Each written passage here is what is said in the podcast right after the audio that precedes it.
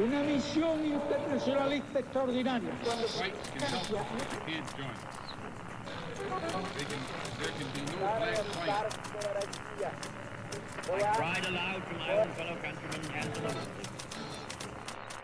Sua rádio da história.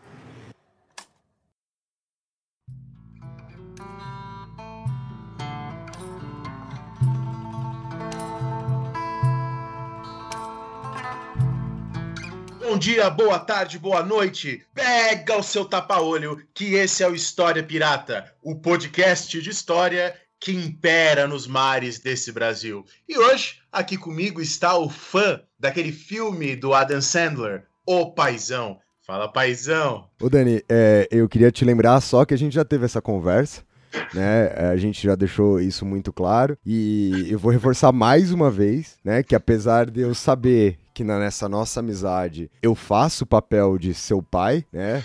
Principalmente pra repreender a inacreditável pessoa merdeira que você é, lembrando sempre que você é um professor universitário e que se um dia você vacilar na minha mão, seu zap vai cair na net. E, irmão, o dia que seu zap cair na net, você não vai mais dar aula nem na esquina, quanto mais na universidade. Então vamos parar com essa porra de me chamar de paizão, fazendo favor.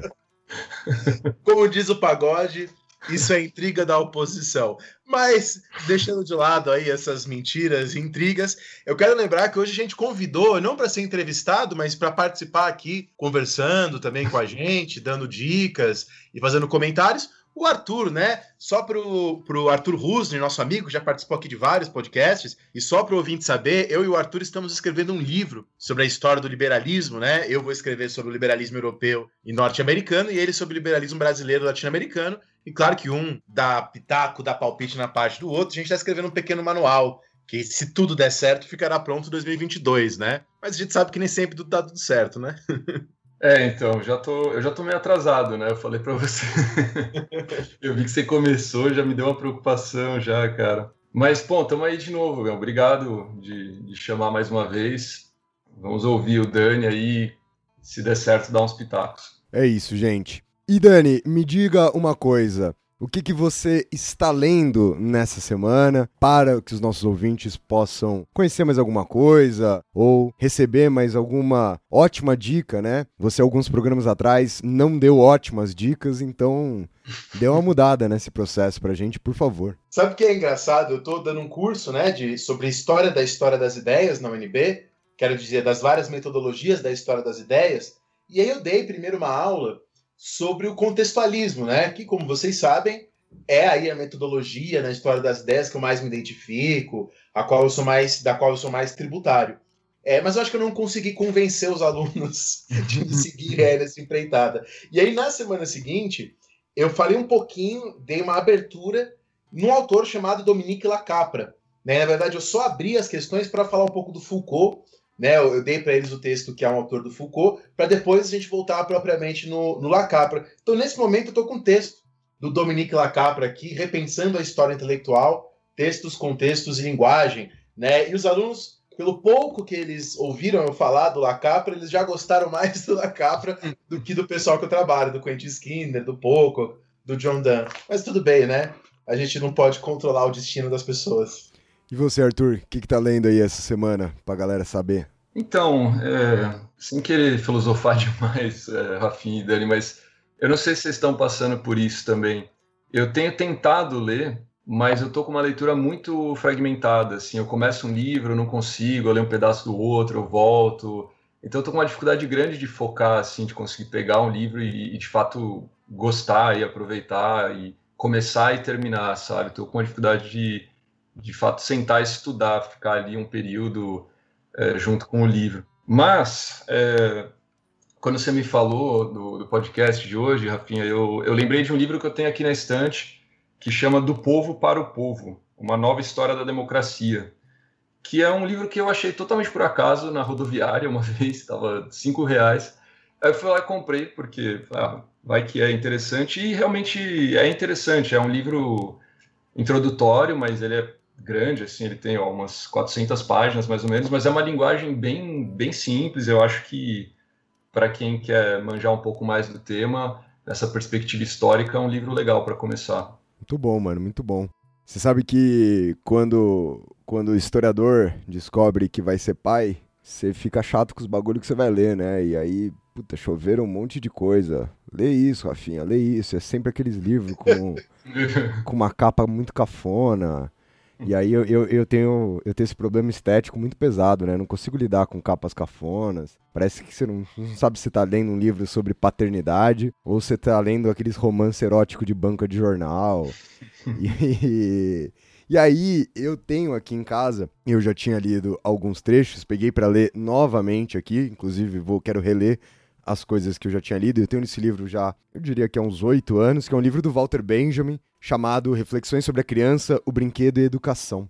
Peguei para dar uma lida, é óbvio que eu não acho que eu vou aprender é, a criar uma criança com esse livro, mas eu acho que ajuda a expandir um pouco dessas, dessas reflexões, desse pensamento sobre o que significa a condição da criança, o que significa a brincadeira. E eu confesso que eu também, além de tudo, tenho, tenho passado por um momento que eu queria voltar a estudar educação. Queria voltar a estudar pedagogia, queria voltar a pensar essas coisas. Eu não faço nada sobre isso desde que eu saí da Unicamp, desde 2014 ou 2015, eu nunca lembro quando eu me formei. Mas de qualquer forma, tô aqui voltando nisso. E antes da gente apresentar o tema do programa de hoje, eu gostaria de lembrar a todos vocês que estão nos escutando do nosso financiamento coletivo lá no PicPay. Né? É só você procurar no aplicativo do PicPay por História Pirata, tudo junto, e assinar. As assinaturas estão voltando. A gente, depois do, nas nossas férias, o pessoal desembarcou do nosso navio,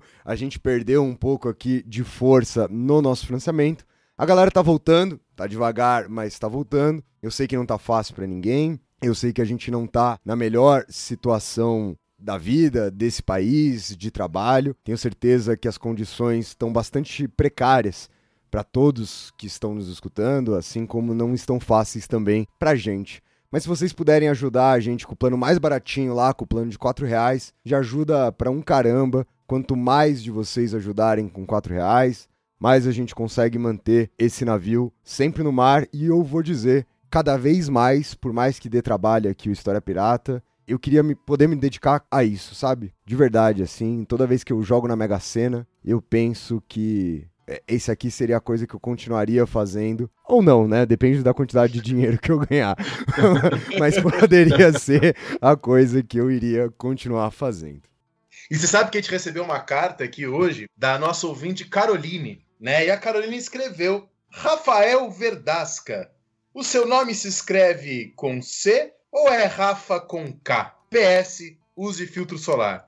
E aí, é Rafa com K seu nome, Rafinha? Ô Dani, você sabe que apesar da gente ter comentado agora há pouco, né, sobre a sua condição juvenil perante a minha pessoa, é, você apresenta alguns traços de, de, de. Eu não vou falar velhice, porque eu acho que seria uma ofensa com as pessoas mais velhas né? Mas um pouco de falta de sanidade, assim, né?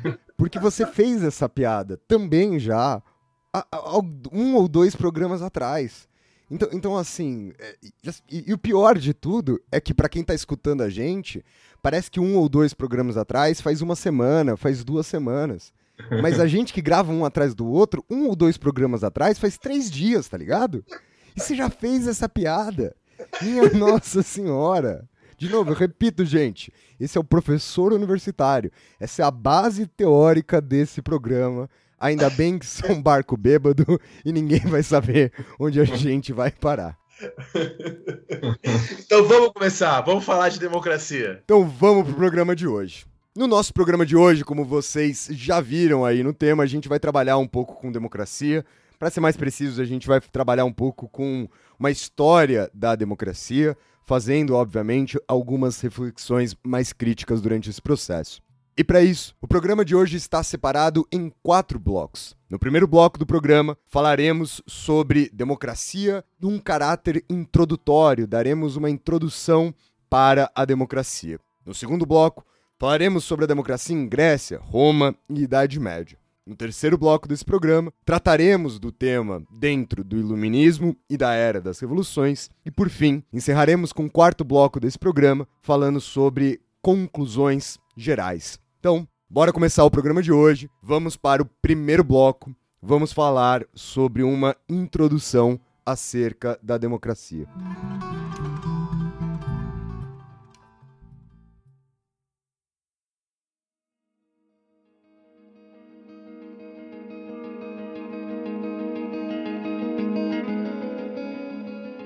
Bom, então eu acho que antes da gente começar né, e entrar nesse tema, eu gosto de fazer como os autores do século XVIII faziam, né, de colocar os seus valores. Né? Era muito comum nos panfletos do século XVIII eles começarem dizendo o que, que eles acham, em poucas palavras, para não deixar dúvidas do seu posicionamento. Eu acho isso muito interessante. Então, a primeira coisa a ser dita aqui, número um, é nós aqui, né, no História Pirata, nós somos todos a favor da democracia, somos todos democratas. Isso é uma coisa, uma coisa, primeira coisa a dizer. Somos todos, todos nós aqui, nós três que estamos aqui falando hoje, somos defensores da democracia, de um regime democrático. Mas dito isso, a gente pode ir para um segundo ponto. Né? Nenhum de nós três aqui, embora sejamos todos democratas, né? não no sentido do partido americano, mas no sentido da defensores da democracia, nenhum de nós achamos que a democracia, do jeito que ela está hoje, é uma democracia ideal, é o que a gente gostaria que existisse. Na verdade, eu acho que nenhum ser humano, em sã consciência, né, acharia que isso que está acontecendo agora, que a gente vive hoje, é o modelo perfeito, é a utopia. Bom, por um lado, a gente pode até, lembrando do Rosan Vallon, né, que foi professor do Arthur, que o Arthur conheceu é, pessoalmente, a gente pode pensar, lembrando de uma frase do Rosan Vallon sobre isso, que o próprio fato da democracia poder ser criticada, reformada, aperfeiçoada. Isso é parte da democracia. Quer dizer, é parte da democracia essa contingência, esta imperfeição, esta instabilidade, né? Quer dizer, faz parte da democracia essa abertura para ela ser criticada e de alguma maneira perpetuamente é, reformulada, né? Eu lembro de uma frase famosa de um autor polonês, o Adam Przysowski, eu não sei citar, não sei falar polonês. Não, pareceu mas... perfeito, Dani. Pareceu é, assim eu, que eu tava na Polônia. É, eu sei, você se sentiu. É, esse autor disse: Amas a incerteza e serás democrático. Se o ouvinte colocar essa frase no Google, você acha o nome do autor, tá? É, é, então, por um lado, faz parte da democracia ser crítico da democracia, ser descontente com a democracia. Isso é bom. Né? Agora, por outro lado, e de alguma maneira inversamente, todo regime democrático implica limites, né? Eu falei que você pode ficar descontente numa democracia, faz parte, mas até um certo ponto, né? Você não pode, dentro de uma democracia, defender um regime nazista, totalitário, tá? E por que que você não pode? Não seria antidemocrático? E aí eu queria lembrar um trecho da obra do Stuart Mill, né? O famoso paradoxo da escravidão do Stuart Mill. Né? O Stuart Mill coloca o seguinte problema: uma pessoa num lugar onde não existe escravidão, ela pode escolher a escravidão? Ela pode escolher ser escrava? E a resposta do Mil é: bom, a pessoa pode escolher se tornar uma escrava. Mas, se não há escravidão reconhecida, o Estado e a sociedade não podem reconhecê-la como escrava. O que significa que ela pode deixar de ser escrava quando ela quiser. E se ela pode deixar de ser escrava quando ela quiser, ela não é escrava. Né? Então, quer dizer, você não pode. O princípio da liberdade não pode, exigir, não pode exigir que você seja livre para não ser livre. Não é ter liberdade ter permissão para alienar a própria liberdade.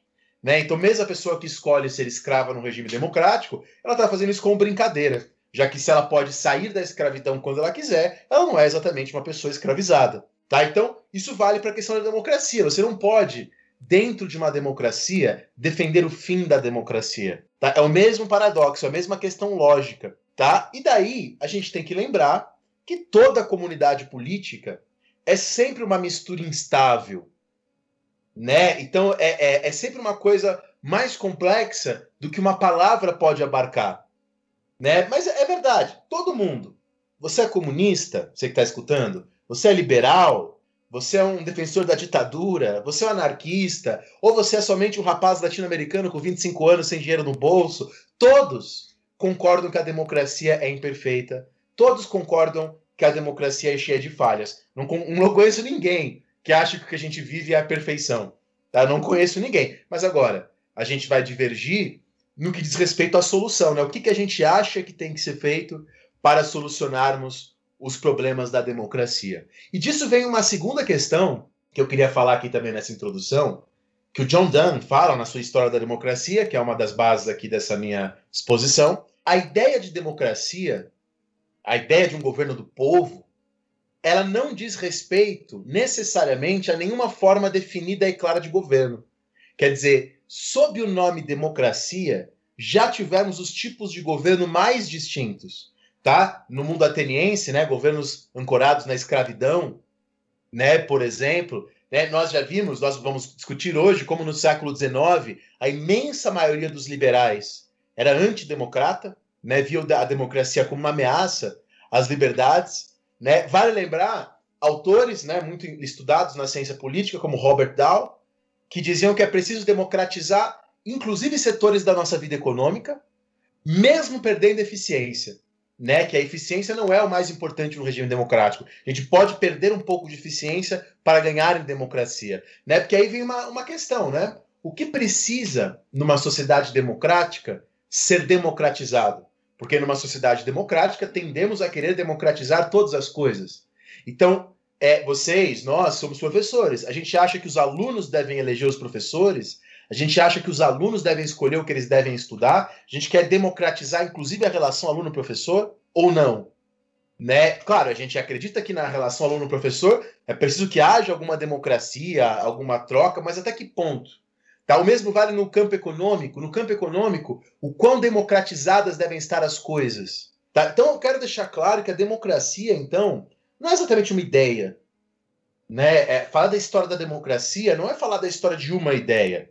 É falar da história de uma palavra a partir da qual foram feitas várias coisas distintas e até excludentes. Já, já se defendeu é que democracia e escravidão poderiam caminhar juntos? Já se defendeu também que democracia e escravidão são coisas excludentes. Inclusive, há regimes democráticos ao longo da história bem, bem autoritários. Tá? E disso eu passo para uma terceira observação né, se o ouvinte não já estiver cansado com as minhas observações iniciais. Entendendo que a democracia não corresponde a uma única forma de governo, e ela já foi usada para várias coisas, é preciso entender também que a democracia não é algo natural, não é algo eterno e não é algo inevitável.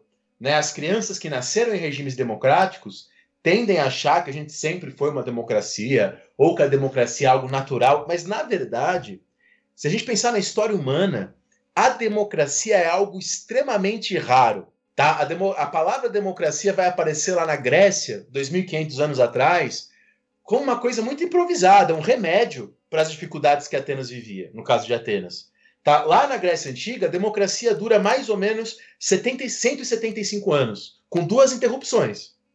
Tá? Depois da queda da democracia em Atenas, 2.500 anos atrás, nos dois mil anos seguintes, a democracia desaparece e a palavra democracia tem um sentido eminentemente pejorativo, um sentido ruim, a palavra democracia. Bom, na época moderna, durante a Revolução Francesa, no final do século XVIII, a palavra volta a ser usada cada vez com mais frequência. Alguns autores no século XVIII, poucos, minoritários, começam a usar a palavra democracia no sentido positivo. Isso, foi, isso é um estudo né, feito pelo Robert Palmer, é só depois da Segunda Guerra Mundial, 1945, que a gente encontra mais gente falando bem da democracia do que gente falando mal. Tá? Segundo esse estudo do Robert Palmer, é, é, o estudo se chama Nota sobre o Uso da Palavra Democracia, é só depois da Segunda Guerra Mundial que a palavra democracia é usada no sentido mais positivo que negativo. Tá? Portanto, é isso que o ouvinte tem que ter na cabeça. Isso é uma compreensão histórica das coisas. O fato de hoje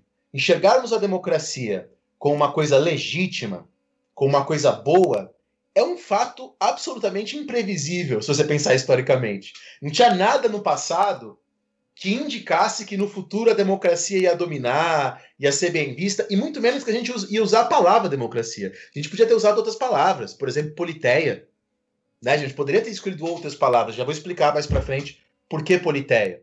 Tá? E é só no século XVIII que surge né, o, a ideia, o verbo democratizar, o objetivo democrático, né? Preciso deixar claro que na Grécia Antiga não havia pessoas que defendiam a democracia como um regime legítimo no sentido dos outros serem ilegítimos.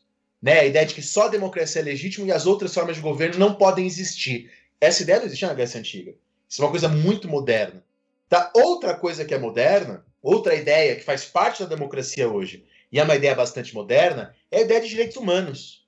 Né? Hoje em dia, a noção de democracia está profundamente atrelada com a noção de direitos humanos, coisa que não existia em outras épocas. Né? O primeiro a usar a palavra direito humano, segundo Aline Hunt, foi o Voltaire, né? e ainda usou poucas vezes, inclusive. Então é no iluminismo na Revolução Francesa que essa ideia começa a ganhar projeção. Claro, isso tem uma história também, tem a partir de uma leitura do que era o direito natural católico, escolástico, que depois passa a ser pensado de maneira individual. Mas só para esquematizar na cabeça do ouvinte, tem um sociólogo britânico, Thomas Marshall, que ele fala em três gerações de direitos humanos. Ele fala, ó, a primeira geração dos direitos humanos, ali século XVIII, XIX, são os direitos civis, né? Direito à propriedade privada, direito à justiça, liberdades individuais, liberdade de imprensa. Eles vieram à tona, sobretudo ali na época do iluminismo, das revoluções do século XIX. Depois a gente tem, a partir do século XIX principalmente, o fortalecimento de uma segunda onda de direitos humanos, que já não são apenas direitos civis, mas são também direitos políticos, como direito ao voto.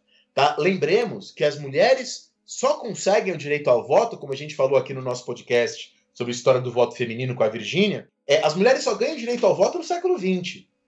Tá? Os primeiros casos são na Oceania, né, no final do século XIX.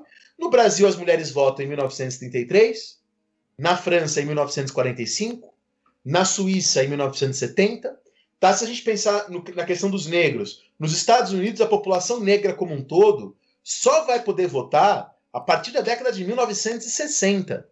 No Brasil, a primeira vez que os analfabetos puderam votar para presidente diretamente foi em 1989.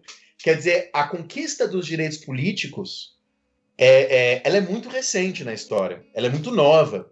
Tá? Essa seria a segunda geração. Haveria uma terceira geração de direitos, que já seriam os direitos sociais, direito à saúde, direito à educação, direito ao bem-estar social. E eu já vi autores falando numa quarta geração de direitos civis, que já não seriam mais direitos humanos nem civis. Nessa quarta geração já seriam os direitos dos animais, os direitos da Pachamama, né, os direitos da natureza, às vezes alguns direitos identitários, né? Enfim, então hoje a democracia está atrelada a essa ideia, que também é uma ideia contemporânea, que é a ideia de direitos.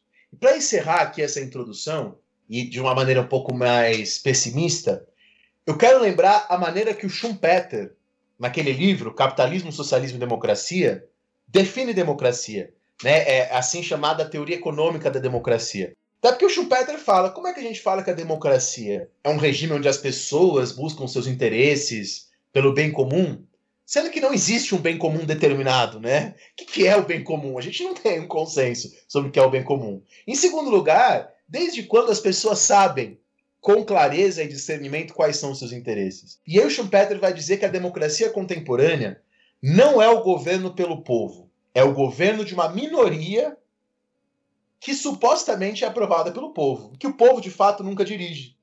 Tá? É, é um pouco aquilo que um filósofo reacionário, o Joseph de Maistre, dizia, né? O povo que comanda é diferente do povo que obedece. Bom, essa democracia, na, a qual não é exatamente um poder do povo, mas um poder de políticos supostamente aprovados pelo povo, é uma democracia muito triste, né? Não é, uma, não é a democracia que a gente gostaria. Mas, infelizmente, parece é, é, que ela não é uma definição tão distante do que a gente vive, né? Só pensar que agora, em 2021, em plena pandemia, tem políticos que, no momento de tragédia no Brasil, estão legislando em causa própria, para se beneficiar, para se proteger. A gente está vendo isso no Brasil e, enfim, não só no Brasil. Tá? A, a Hannah Arendt, quando ela fez a discussão sobre a democracia, ela tinha uma certa nostalgia da Grécia Antiga e ela esperava uma democracia com mais participação direta. E aí por isso que ela foi tão entusiasta, por exemplo, das revoltas na Hungria, as revoltas antissoviéticas na Hungria em 1956. Mas enfim, é, é, existe uma concepção um pouco deprimente de democracia se a gente for ver o que está acontecendo hoje.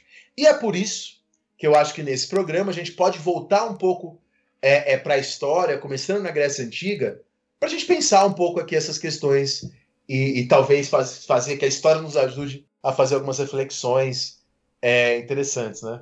Pô, Dani, ótimas colocações. É, Arthur, você quer falar alguma coisa aqui antes da gente passar para o próximo bloco? Alguma coisa a ser colocada aqui para o Dani? Gostei da, da, introdução que o Dani fez. Democracia é um conceito extremamente complexo e, e a gente tem que se aproximar com cuidado. Quando a gente lida com esse tipo de conceito, como democracia, que é tão carregado, eu acho que a parte metodológica, os pressupostos têm que estar muito bem esclarecidos para a gente não, não cair numa história da democracia sem entender que essa história já está sendo feita a partir de determinados é, postulados iniciais. Né?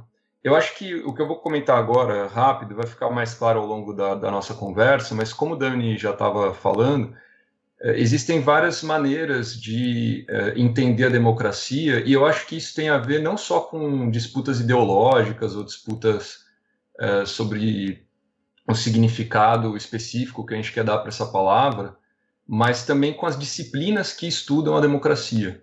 Então, você fazer uma abordagem histórica ou historiográfica da democracia significa uma coisa: você vai assumir que essa palavra democracia pode carregar diferentes conceituações, você vai tentar entender de que maneira os atores que lutaram por democracia ou contra a democracia significaram essa palavra.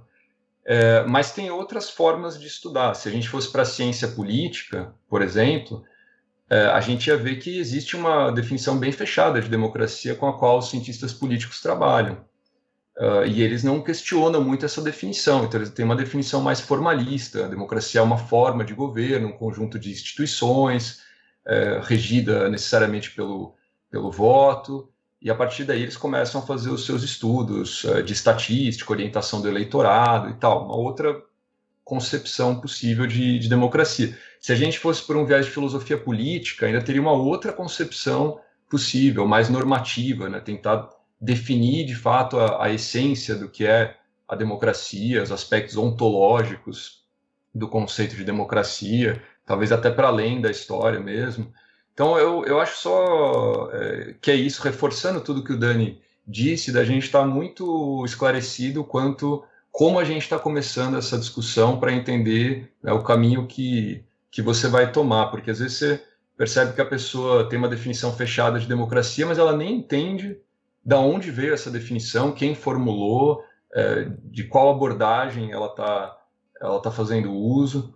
Então, acho que é isso, essas, essas diferenças que eu comentei, eu acho que, como eu disse, vão ficar claras ao longo do, da nossa conversa. É, Arthur, eu particularmente achei muito bom que você tenha colocado esse ponto, né? Porque, de fato, dependendo da formação do nosso ouvinte, ele pode ter caminhos distintos, mas a minha maneira de pensar a democracia ela é essencialmente histórica, e eu, eu tô com Nietzsche na genealogia da moral, quando Nietzsche diz que só é definível aquilo que não tem história, né? Então, para mim, para mim, a maneira de pensar o real, que é uma maneira profundamente histórica, não estou dizendo que é a única, nem que necessariamente é a melhor em todos os momentos, mas é a que mais se encaixa aqui comigo, né? Para mim, definiu, perdeu, né?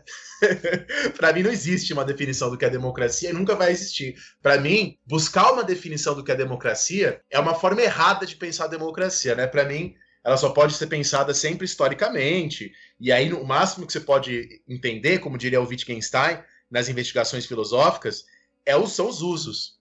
Né, os usos das palavras, os usos dos conceitos, e a partir disso, como ela é entendida por uma comunidade, ou como uma, o que uma comunidade espera dela, né? Porque às vezes as pessoas confundem, né? Uma, uma briga que a gente tem, às vezes, até com pessoas da ciência política, uma confusão entre o que é e o que a gente gostaria que fosse. Né? E nós, historiadores, a gente gosta muito das coisas como elas são, e não das coisas como a gente gostaria que elas fossem né? Então a, a, democracia é o poder do povo. É isso que eu gostaria que ela fosse.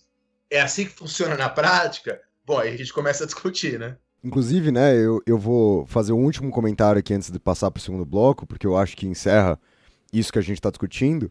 Há uma outra questão no qual a história encaminha muito bem essa nossa discussão, que é a seguinte: a expectativa que hoje a gente tem sobre o que a democracia deveria ser ela existe enquanto expectativa, porque a gente tem um amplo referencial de outras formas de governo, de outras experiências de governo, de outras estruturas de poder, ou o que vocês quiserem. Mas nem sempre a democracia foi percebida, ou foi questionada, ou foi exaltada, ou foi criticada dentro desse mesma, dentro dessa mesma quantidade de referenciais que a gente tem hoje. Né? Então a gente também precisa pensar como essas estruturas de poder existiram, se consolidaram e como a democracia dialogou mediante as estruturas de poder que haviam ali disponíveis naquele momento. Então eu acho que de fato a história exerce um papel importante aqui e para o ouvinte ficar sabendo, inclusive foi uma conversa que a gente teve antes de começar a gravar, que era a gente vai fazer um programa sobre história mesmo, né? A gente não vai de forma nenhuma aqui falar sobre coisas que no final das contas também não são as coisas que a gente mais domina. Só dentro disso que vocês estavam comentando, que eu acho interessante é o seguinte: é, para quem está ouvindo prestar atenção ao longo da conversa, que eu acho que quando a gente trata desse ponto de vista histórico, tem várias questões que vão surgir, mas eu acho que duas que, que são principais, que vocês levantaram, são as seguintes. Primeiro, qual é o significado que essa palavra assume dependendo dos atores históricos? Porque o Dani disse, a gente está estudando, então a gente não vai assumir o que é exatamente, mas a gente quer acompanhar como as pessoas que lutaram contra ou a favor definiram essa palavra. E aí que vem o segundo problema, que eu acho que também vai aparecer muito na nossa conversa, que é problema tipicamente historiográfico, até que ponto existe uma continuidade ou uma descontinuidade na história da democracia.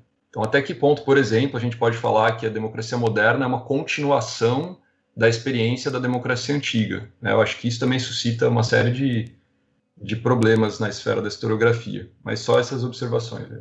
Perfeito, mano, perfeito. É isso então. Então, o primeiro bloco do nosso programa fica por aqui e a gente passa para o segundo bloco do programa de hoje, que é tratar da democracia na Grécia, Roma e Idade Média.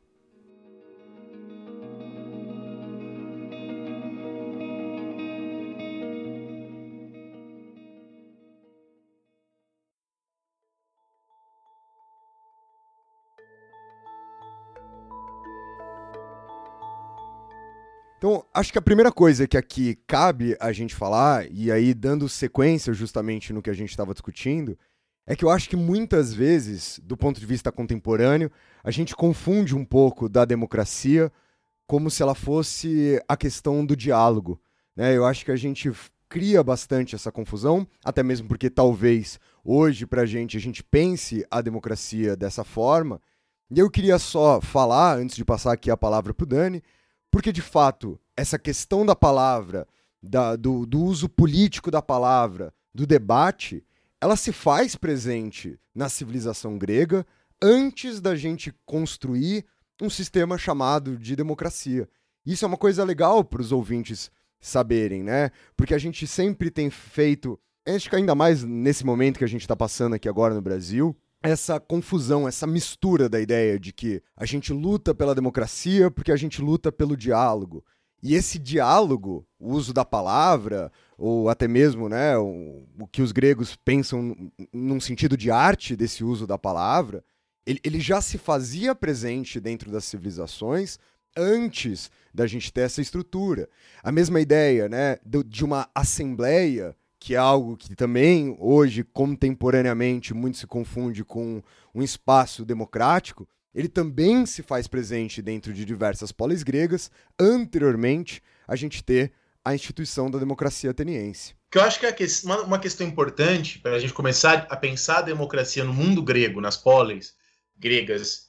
A gente vai focar em Atenas aqui, né? Mas eu quero lembrar coisas que a gente viu nesse podcast já no episódio com o Henrique Moldanês, no episódio com a Camila, de que nem tudo era Atenas e Esparta, né? No mundo grego antigo, que na verdade hoje os historiadores têm mostrado várias outras polis, né? É, é, mas feita essa ressalva, quando a gente fala de democracia nas polis gregas, em Atenas, é importante que os gregos não entendiam a democracia como um valor, como a gente entende hoje, nem como um processo como a gente entende hoje.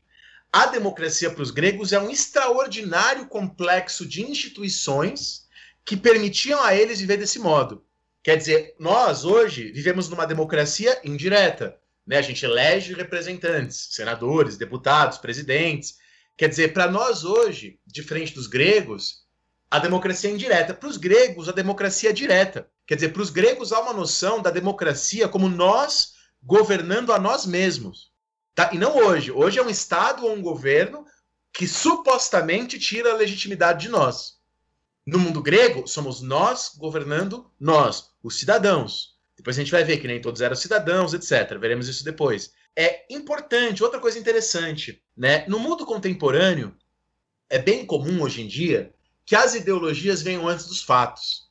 Tá? É, não que o iluminismo seja essencialmente revolucionário, a gente até discutiu isso aqui no, no, no podcast. Mas é fato que quando a Revolução Francesa começa, é, os atores da Revolução usam para seu propósito ideias iluministas. Né? Agora, no caso de Atenas, a democracia não era um ideal ou um projeto. Tá? Não existia uma, um pensamento democrático antes de surgir a democracia. É o contrário. Em Atenas, a democracia surge como um meio de solucionar problemas práticos e concretos, e nem tinha esse nome no começo, né? na época de Clísteres, segundo John Donne, não tinha ainda esse nome, esse nome vem depois. É, é, de qualquer forma, o Heródoto diz que a fundação da democracia em Atenas foi um expediente prático contra a aristocracia e contra os espartanos também. Então, resumidamente, Atenas vivia é, um contexto de lutas entre proprietários, famílias sem terra, aí os comerciantes estavam envolvidos. E a democracia em Atenas surge num processo de tentativa de resolução desses problemas práticos e concretos. Então não era uma ideologia uma teoria democrática que as pessoas tentam aplicar. Pelo contrário, é uma série de iniciativas políticas bastante pontuais que reconfiguram a geografia social e as instituições de Atenas até a gente chegar em Clístenes, né? Lá no, no 508 a.C., quando ele assume, faz as reformas que dão origem ao que é chamado de democracia, né, Rafinha? Exatamente, Dani. Então, todo esse processo que o Dani está descrevendo é um processo de conflito Atenas vai construir a democracia como uma espécie de solução para esse conflito. O que não significa, o que não me faz estar dizendo que é a solução desse conflito, mas que ela vai ser instaurada justamente buscando resolver esses grandes atritos entre essa aristocracia de proprietários de terras, né, entre essa aristocracia de eupátridas e o restante da população. E a gente passa dentro de toda essa história da formação dos atritos e das transformações políticas e estruturais que vão passando por Atenas, por uma série de medidas importantes, né? Por uma série de medidas que estão justamente o tempo todo tentando amenizar o impacto desse conflito. Eu gosto muito do, do, do Finlay, Dani, que ele fala, e ele está falando sobre os gregos de uma forma geral, mas eu acho que cabe muito bem aqui, né? O Finlay fala que os gregos foram o povo que tentaram resolver o problema do viver junto. E me parece que é exatamente essa dinâmica aqui que se faz presente dentro de Atenas. Então a gente passa por toda aquela época dos legisladores, de Drácon, a formatação de um código de leis escrito, do Solon, que vai acabar com a escravidão por dívidas, que vai criar um novo conselho, né, que é a Bulê, mas ainda assim um conselho formado por essa aristocracia eupátrida, até o momento em que a gente chega na tirania ateniense. E aqui é uma questão bastante legal para a gente retomar a discussão que a gente estava tendo, que é quando a gente pensa na tirania, a gente pensa exatamente no valor antidemocrático, né? Então, para gente, para a contemporaneidade, a gente olha para a tirania como se fosse uma espécie de um antagonismo de qualquer estrutura democrática. E, no entanto, para dentro da Grécia daquele momento, né, na verdade, para dentro de Atenas daquele momento, obviamente que estou falando aqui Grécia de uma forma bastante é, grosseira, mas para dentro de Atenas naquele momento, a tirania era justamente um mecanismo né, de apoio popular que visava combater essa aristocracia que até então controlava as estruturas políticas atenienses. E como o Dani muito bem apresentou, uma das principais questões de Atenas era a questão da terra. Então, um dos grandes tiranos de Atenas é Pisístrato, que vai justamente tentar limitar o tamanho das propriedades de terra, visando reconstruir essa questão do poder atrelada à terra. A estrutura da democracia vem posteriormente com outro que sobe ao poder, justamente com essa intenção de enfrentar essa estrutura aristocrática, que é o Clístenes, que estabelece ali a democracia.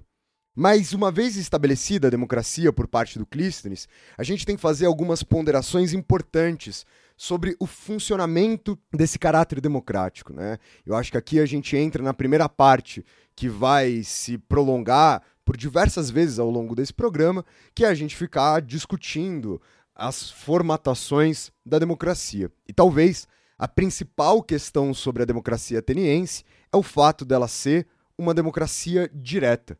Né? E o que, que significa dizer que a democracia ateniense é uma democracia direta? Ora, significa justamente que os cidadãos, e a gente já fala sobre quem são esses cidadãos, vão diretamente compor o debate, compor a discussão e ser diretamente responsáveis pelas decisões. Talvez a forma mais fácil para quem está escutando a gente de entender é entender que isso é o contrário da nossa atual democracia, que ela é indireta, né? ela é representativa, para ser mais preciso aqui nos termos. Ou seja, você escolhe alguém para que no seu lugar debata em seu nome, discuta em seu nome e decida em seu nome. Obviamente que, de novo, dentro dessa perspectiva ideal que a gente sabe que não é bem assim. Dentro de Atenas, os cidadãos são eles que vão debater, são eles que vão discutir e são eles que vão decidir. É importante a gente conceber aqui agora que há dentro desse processo não somente essa forma de governo, mas também algumas considerações jurídicas que são muito importantes. Os cidadãos atenienses passam a ter igualdade de direitos, passam a ter igualdade né, na fala, ou seja, na sua representação, e passam a ter igualdade dentro do acesso à política. Isso, sempre reforçando, entre os cidadãos. A cidadania ateniense, ela está restrita. Está restrita justamente né, aos homens livres, adultos, filhos de pai e mãe ateniense. E aí talvez o detalhe mais interessante aqui é vocês perceberem que dentro de todas essas disputas na qual os poderes políticos estavam atrelados à terra, depois, né, durante até mesmo ali durante o processo do Solon, esses direitos políticos, essa participação política vai assumir um caráter censitário, ou seja, vai estar tá atrelado à renda. Aqui, dentro da democracia, não há nenhuma restrição em relação a uma questão de renda, a uma questão de posse, a uma questão de dinheiro, pelo menos não na teoria, porque há um problema dentro dessa estrutura democrática chamada tempo. Ou seja, se a partir de agora eu, cidadão, devo dedicar meu tempo a esse debate, a essa função que a gente vai chamar aqui de democrática, eu estou deixando de dedicar meu tempo, por exemplo, ao trabalho. E obviamente que nem todos os homens livres, adultos, filhos de pais e mães atenienses podem se dar ao luxo de não dedicar tempo ao trabalho, de não dedicar tempo aos aparatos produtivos. E é por isso que o Dani comentou no primeiro bloco do programa de hoje como aqui a escravidão estará extremamente atrelada a esse preceito da democracia. Afinal, por mais que não exista nenhuma dessas restrições relacionadas a dinheiro, do ponto de vista prático, para que eu possa usar meu tempo e dedicar esse meu tempo a essa minha vida pública, eu preciso que alguém esteja trabalhando por mim, né? Eu preciso, via de regra, ter uma pessoa submetida à escravidão, que vai ser justamente quem vai estar tá trabalhando por mim. Isso assusta, né? Porque a gente fala em escravidão, a gente fala em democracia, e de novo, assim como eu falei agora sobre a tirania, parecem questões antagônicas e que, no entanto, aqui eu não diria nem que elas são complementares, né? Eu diria que elas são ali essenciais uma à outra. Né? E só para o ouvinte imaginar, eu acho que tem algumas coisas, Rafinha, que eu gosto de falar sempre sobre a democracia ateniense, que fica mais fácil dos, dos ouvintes imaginarem. Então, como é que funcionava? Você tinha em Atenas uma, uma praça pública, a Ágora, na qual se reunia a assembleia, chamada de eclésia, de onde vêm as palavras eclesiásticos e tal, vem de assembleia. Você tinha por ano um mínimo de 40 sessões, quer dizer, um mínimo de 40 encontros dessa assembleia. E para essa assembleia poder acontecer, tinha um quórum mínimo de 6 mil pessoas, então tinha que ter pelo menos 6 mil pessoas na praça para rolar as votações, para rolarem a, a, as discussões.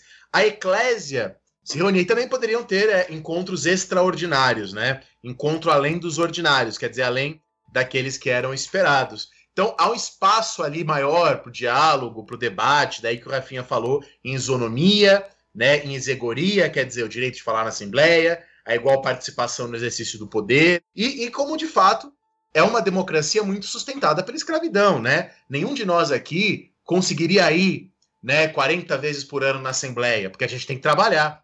Né? Só para vocês terem uma ideia, na época de Péricles, no século V a.C., em Atenas, você tinha é, é, três escravos para cada dois cidadãos livres. Né? Então, quer dizer, era uma proporção de três para dois.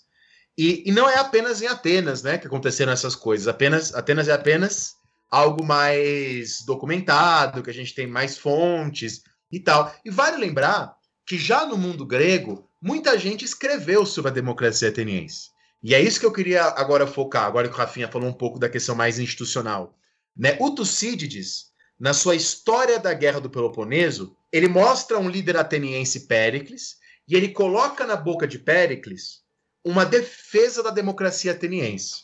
Segundo o Péricles do texto do Tucídides, a democracia ateniense é superior porque ela, um, visa ao interesse da maioria e não de poucos, como uma oligarquia, né?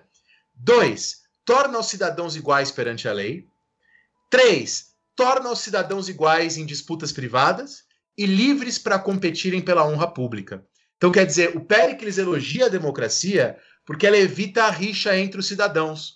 Quer dizer, eu e o Rafinha temos um problema, uma rixa, em vez da gente resolver isso na porrada, na, na, na, na, na força, na batalha, a gente celebra, a gente resolve isso por meio do debate, do diálogo e do respeito às leis. Então a democracia. Covarde. Tá fugindo da treta. a democracia criaria um respeito pelas leis.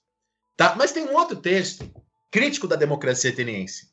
Tá? Esse texto já foi atribuído ao Xenofonte. Antigamente era atribuído ao Xenofonte. Hoje a gente fala que é do pseudo-Xenofonte é, e tal. É um texto chamado que a gente traduz como Constituição dos Atenienses.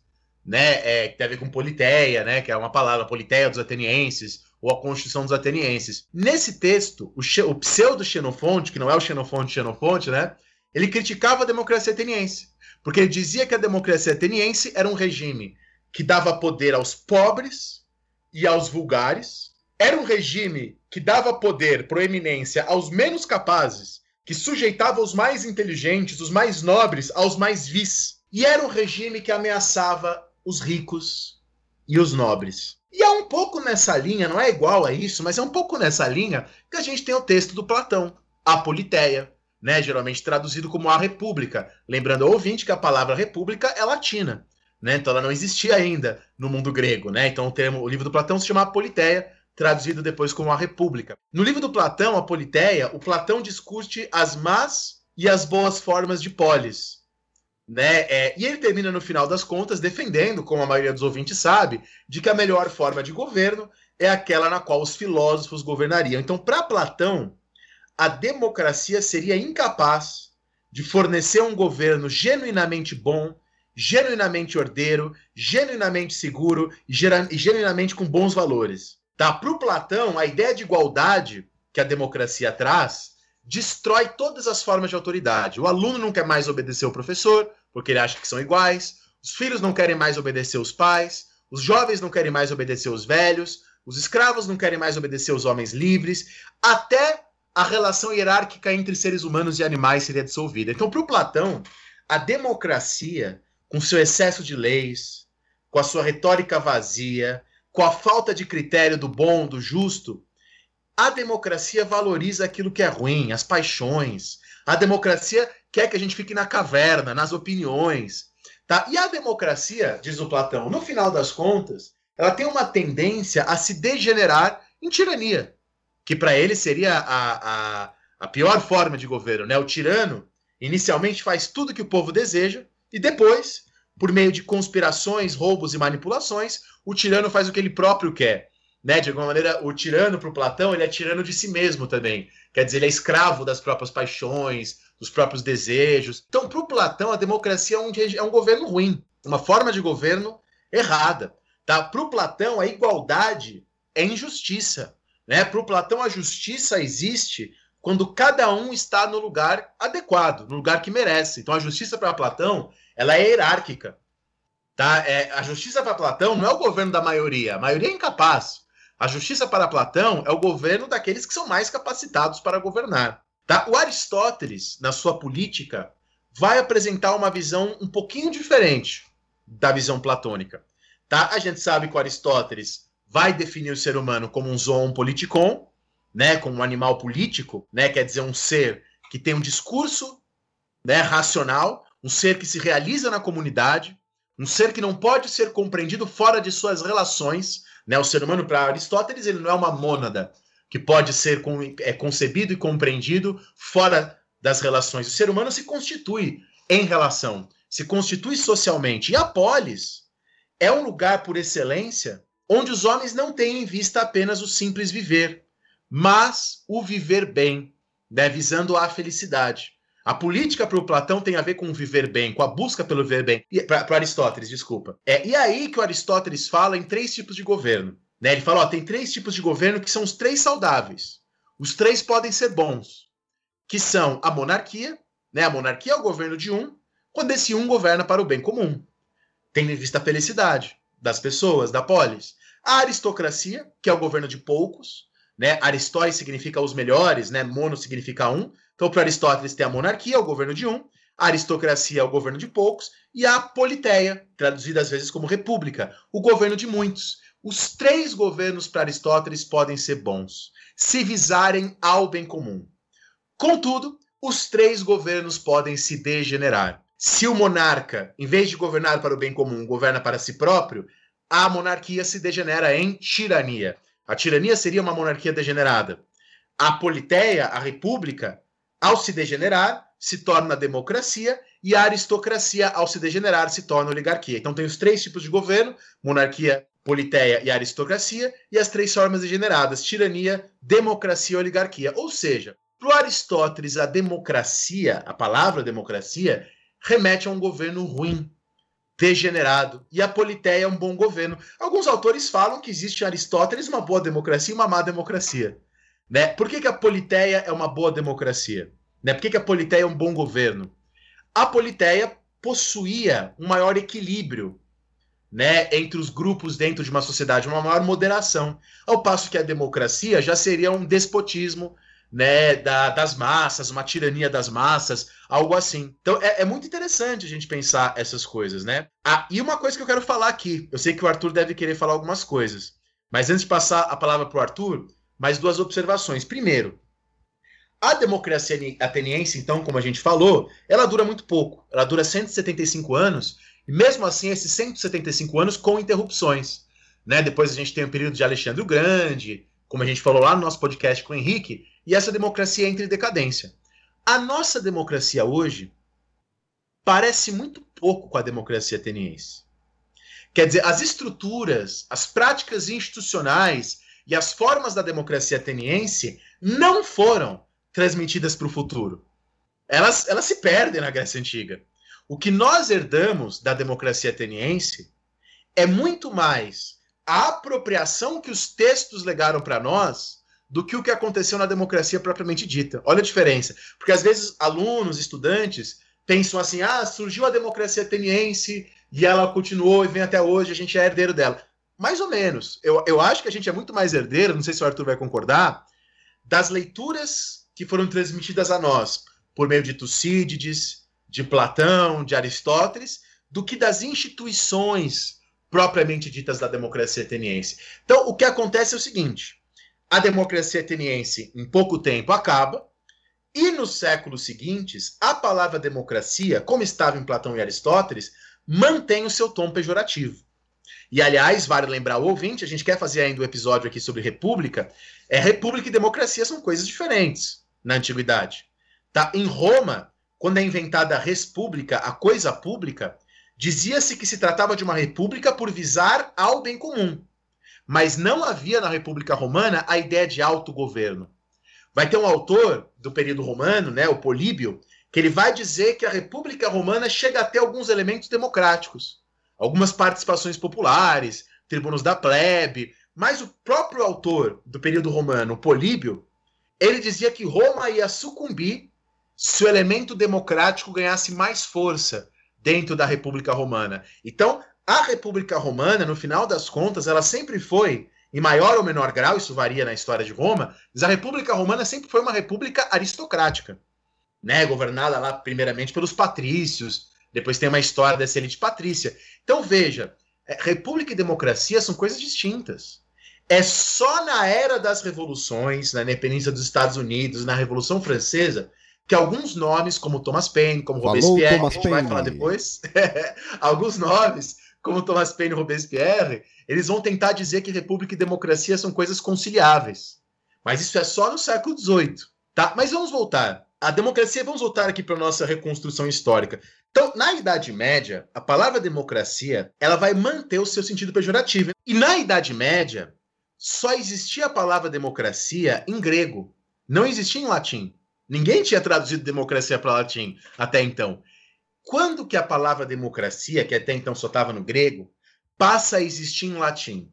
No século XIII, tá? na época da escolástica. A escolástica, na Idade Média, é quando os filósofos da Igreja Católica passam a estudar mais a fundo o pensamento do Aristóteles.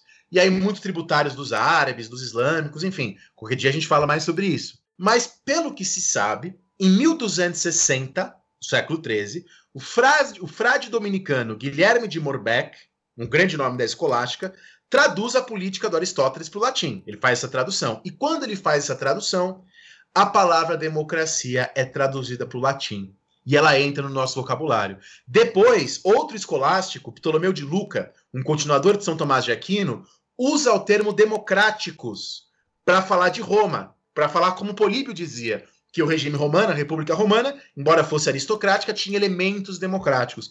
Por fim, um outro, um terceiro escolástico, um terceiro escolástico, Bartolo de Saxo Ferrato, retoma a distinção do Aristóteles entre a politeia e a democracia. E ele passa isso para o latim. Então veja, é, a gente falou uma coisa muito parecida, né, Rafinha, quando a gente falou sobre o Estado, de como esses escolásticos foram importantes para introduzir palavras no nosso vocabulário político. Então são eles, é graças a eles que essas palavras são trazidas para as línguas latinas, e se não fosse eles, talvez a gente não usaria. Mas bom, mesmo na Idade Moderna, a palavra democracia, já existindo agora em latim, ainda tem uma conotação negativa. Ela se torna mais frequente, ela entra nas línguas, nati nas línguas latinas, mas ela ainda é predominantemente negativa. O Hobbes, o Thomas Hobbes, por exemplo, chamava de democráticos os ingleses que se opunham ao rei, né, ao, ao, ao Carlos I.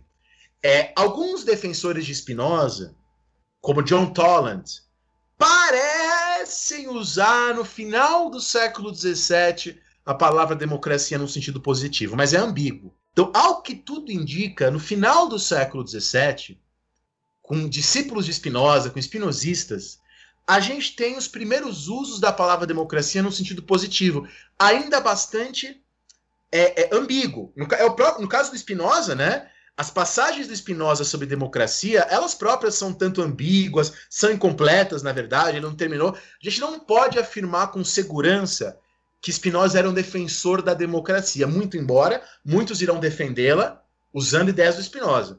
Tá? Então, é, essa era a grande reconstrução que eu queria fazer aqui com o nosso ouvinte, de que até o século XVIII, a palavra democracia tem um sentido essencialmente negativo. Ela vem do mundo ateniense, ela é retomada na Idade Média, ela entra no latim graças à escolástica. E aqui é, é queria encerrar essa minha parte, essa longa parte aqui. Pô, beleza. Então, só umas coisinhas que eu estava anotando aqui enquanto vocês estavam falando. É... Que o Dani foi longe agora, deixa eu pensar direito como eu vou começar. Mas uh, eu acho que a gente sempre começa uh, pelo mundo grego, né? Antigo, uh, particularmente Atenas, porque foi a cidade que estabeleceu a democracia que a gente mais conhece hoje. Eu acho que tem mais documentação, mais estudo, mais reflexão. E eu acho que a própria visão que a gente tem do que foi Atenas, do que foi a democracia antiga, varia muito ao longo do tempo. Se a gente pega o que os renascentistas pensavam sobre a cidade antiga, ou depois os iluministas, ou o século XIX, ou o século XX. Então, e essa oscilação é importante porque ela tem um impacto na maneira que a gente entende a democracia nos tempos modernos, é, à medida que ela se afasta ou se aproxima do que foi a experiência democrática ateniense. Agora, eu só queria colocar um outro ponto que, complementando o que vocês falaram, né? É, é claro que democracia inspira uma noção imediatamente política, então a gente teria que estudar as instituições antigas, a Ágora, a Eclésia, a Bulé, etc. Mas é, uma coisa que, que eu acho bom chamar a atenção é que a democracia para os atenienses era um modo de vida. Então, além das instituições, ou não diria nem além, mas assim, as instituições eram a, a cristalização da maneira pela qual eles viviam. E isso implica toda uh, uma, uh, uma forma coletiva de se estar em conjunto e decidir em conjunto, que é muito específica. O Rafinha falou do Finlay, eu gosto muito dele também, eu acho que ele vai muito a fundo nesse sentido, de, de mostrar como a democracia implica, sim, uma forma de viver em conjunto. A gente não pode é, dizer que há uma democracia só porque tem instituições X, Y, Z. E eu acho até que atualmente a gente tem vivido e entendido isso melhor, porque a gente está passando por um momento em que você pode ter as instituições democráticas de pé, mesmo que capengas, mas elas estão de pé, elas existem, digamos assim, mas elas não têm substância. Elas não têm substância, porque as pessoas não vivem democraticamente, elas não têm um ideário, um modo de vida voltado para a democracia. E eu acho que é isso que é muito diferente quando a gente estuda a Atenas antiga, notar que é, só para exemplificar isso, né, o Dani falou de um documento que é a Constituição dos Atenienses. Não é a Constituição de Atenas, não é a Constituição é, do Brasil, quer dizer, não é um país. Os atenienses se entendiam como um povo. Não existia essa noção de que o Estado é uma coisa e o cidadão é outra coisa. O cidadão é o Estado, porque não tem representação. Não tem representação. Então, o que eles decidirem é o que será decidido de uma vez por todas. Não vão votar em alguém para decidir por eles. Isso implica, inclusive, é, uma série de outras características que esses atenienses tinham que ter, porque eles precisavam saber se expressar muito bem no espaço público, para 6 mil, 10 mil, 15 mil pessoas, né, saber colocar suas ideias na água, depois defender essas ideias na eclésia, é, o que envolve todo um aprendizado de oratória, todo um aprendizado de eloquência, de dialética, de saber falar. Né? Acho que essa é uma diferença grande também, porque hoje em dia os, muitos debates fazem por escrito, lá não tinha isso, né? os debates faziam prioritariamente de forma oral. Então, primeiro tem esse aspecto, segundo tem o um aspecto de paideia, que é a palavra grega que significa cultura, formação, educação, no sentido mais lato possível, né, mais amplo. As pessoas eram educadas a serem democráticas. Então, tudo que envolvia a vida política democrática era ensinado. Não existia escola, né, no sentido que tem hoje, um, um ambiente separado do resto da sociedade. Então, as pessoas eram educadas em sociedade. Se essa sociedade era uma democracia, elas precisavam ser educadas para entender como isso funcionava e continuar perpetuando uh, esse modo de vida. É... Daí eu acho que fica mais claro algumas coisas que parecem estranhas para a gente hoje que não foram incorporadas na democracia contemporânea. Por exemplo, sorteio. Sempre que a gente fala isso, o pessoal se surpreende, né? Muitos cargos na democracia antiga eram sorteados.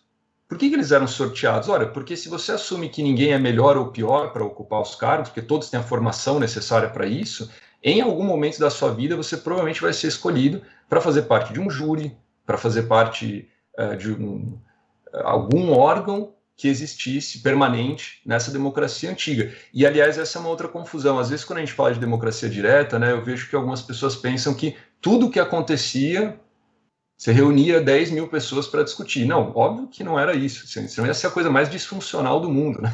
Imagina assim, olha, quebrou ali um, um pedaço da, da muralha. 10 mil pessoas. Não, você tinha conselhos, claro, você tinha algumas, uh, algumas formas de representação, mas que não eram hegemônicas. Os, os assuntos principais, aqueles que de fato uh, tinham impacto direto em toda a sociedade, eram decididos em conjunto.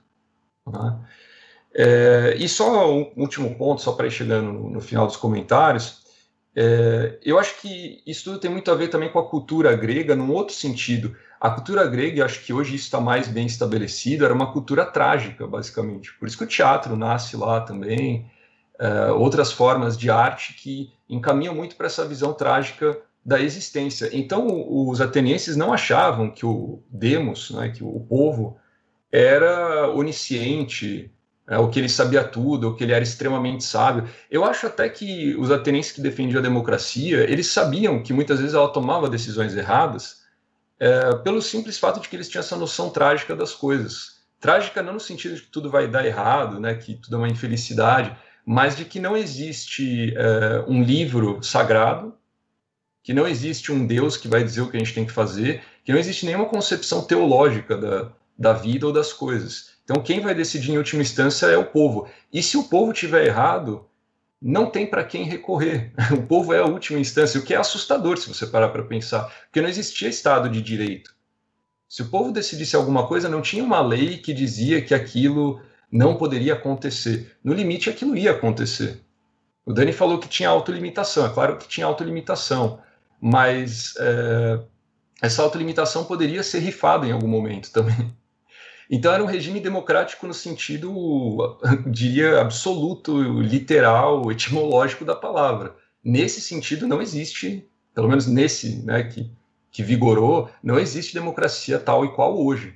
É uma coisa bem diferente, aí já estou reforçando também isso que o Dani comentou. Eu acho que a gente herda muitas coisas, eh, se inspira nessa democracia antiga, mas nem de longe nem de longe dá para comparar, né? nem a mentalidade. Acho, acho, que esse que era o ponto aqui da minha fala toda. A nossa mentalidade é uma mentalidade radicalmente distinta da mentalidade desse povo ateniense antigo. Aliás, a começar pelo fato de que a gente pensa muito mais do ponto de vista individual do que do ponto de vista coletivo. É, não estou dizendo que isso é bom ou ruim, mas é, é, um, é, algo tipicamente moderno. Até depois, não sei se Dani vai chegar nisso, acho que vai comentar, o texto do, do Constant, né, que fala da liberdade dos antigos e da liberdade dos modernos. A nossa liberdade não tem nada a ver né, com a liberdade que os, que os antigos, né, a maneira pela qual eles pensavam a, a liberdade. E só para fechar, assim, sem querer romantizar em excesso, mas é, quando você tinha questões muito sérias para serem decididas em Atenas, as pessoas não moravam perto necessariamente da Ágora ou da, da Eclésia, né?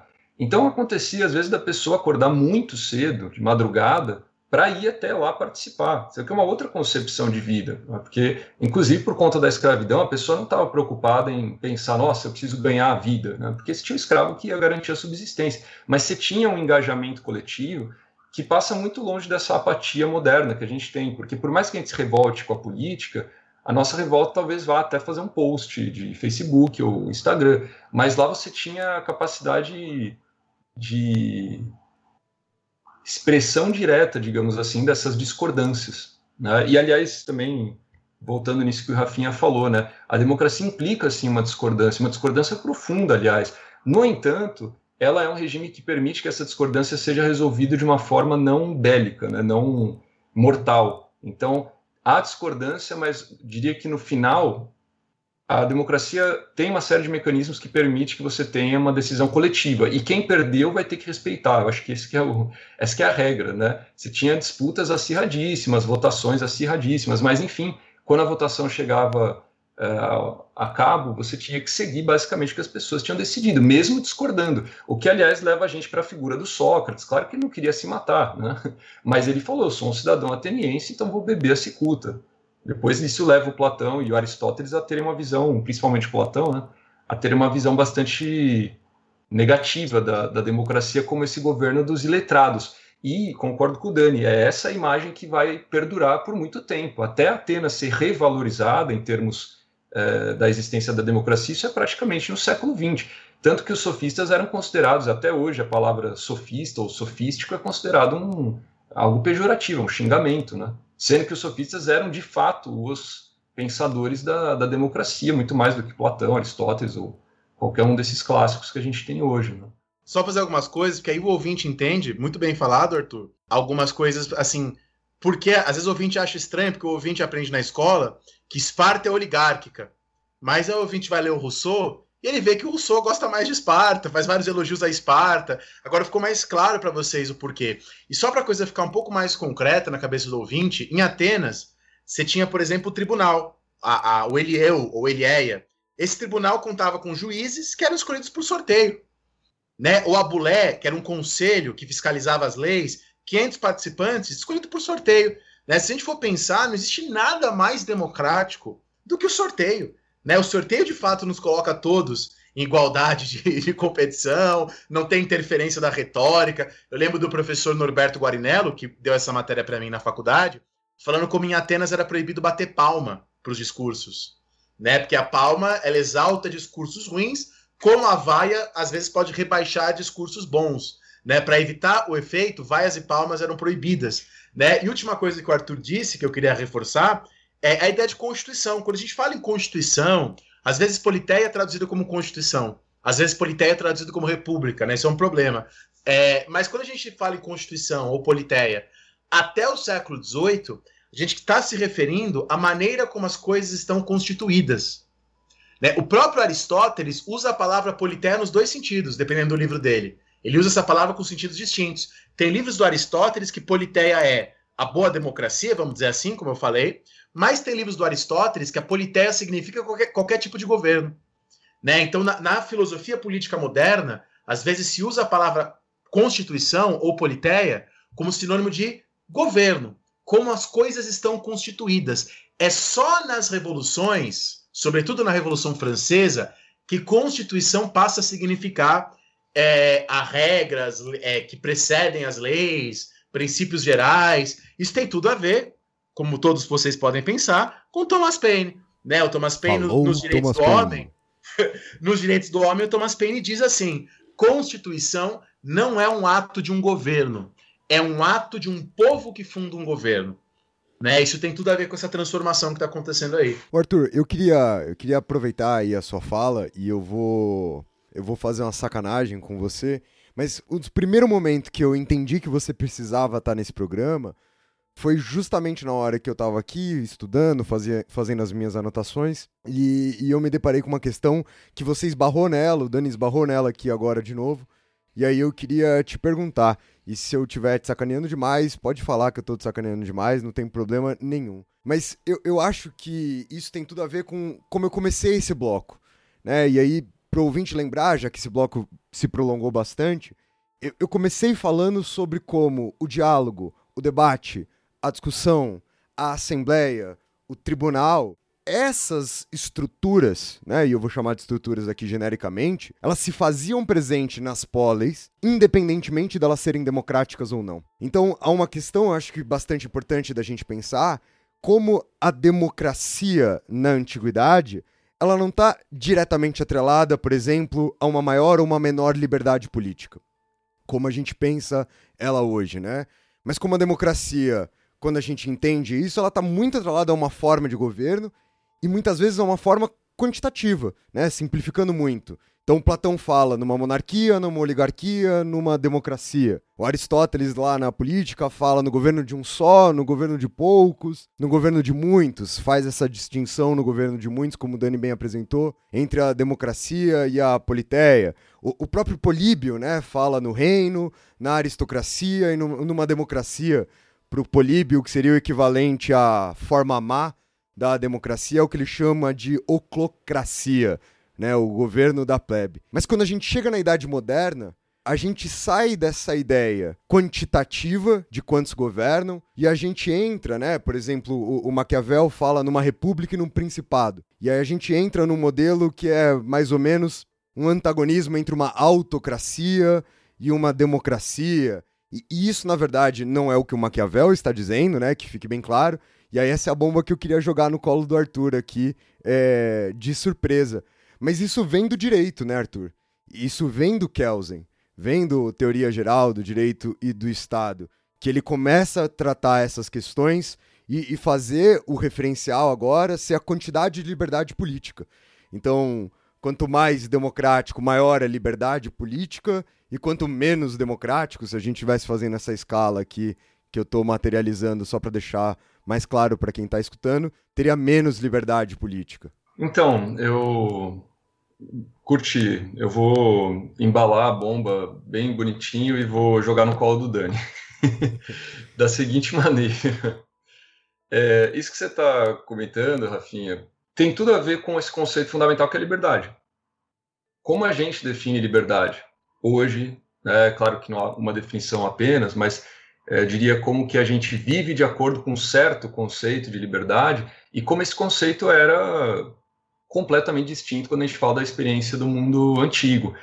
Principalmente pelo fato de que, aí eu estou tentando resumir, mas hoje eu acho que existe uma concepção bastante liberal, nesse sentido específico, de política, de achar que é, a política é feita contra o Estado, digamos assim. Ela é feita no sentido de limitar o Estado, porque o Estado não pode ter o direito de infringir determinadas liberdades privadas, em especial a liberdade que a gente tem de buscar o que a gente acha melhor para a gente.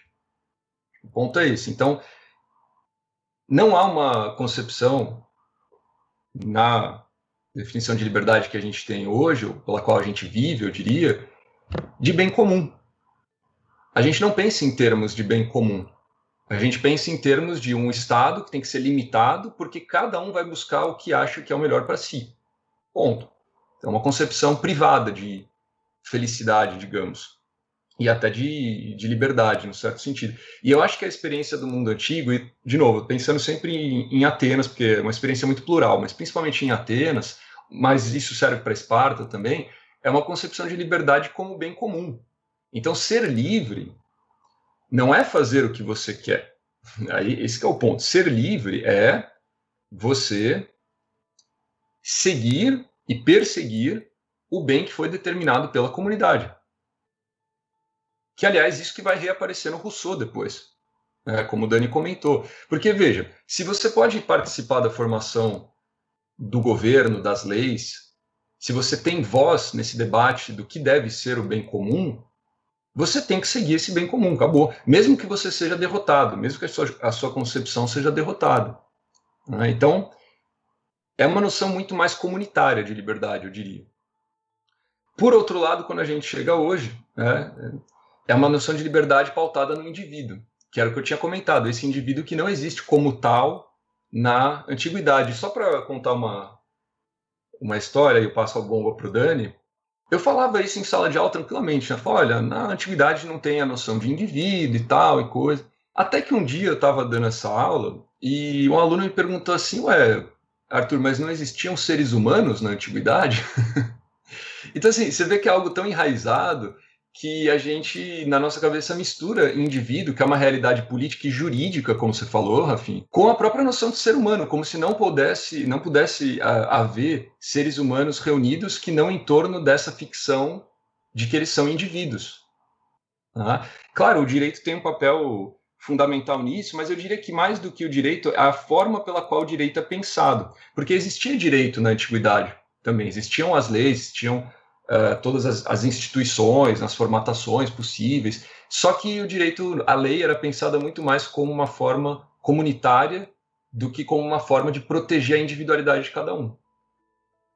E aí eu passo para o Dani, então, que tem muito mais a falar sobre isso, que é um assunto que ele domina bastante. Não, eu quero que a gente passe agora para o terceiro bloco, porque no terceiro bloco, justamente, a gente vai entrar em muitos desses problemas sobre indivíduo, democracia, para a gente falar mesmo da democracia agora do século XVIII em diante, né? Então, perfeito, Dani. Então, o segundo bloco do nosso programa fica por aqui e a gente parte para o terceiro bloco do programa de hoje, falando sobre o Iluminismo e a Era das Revoluções.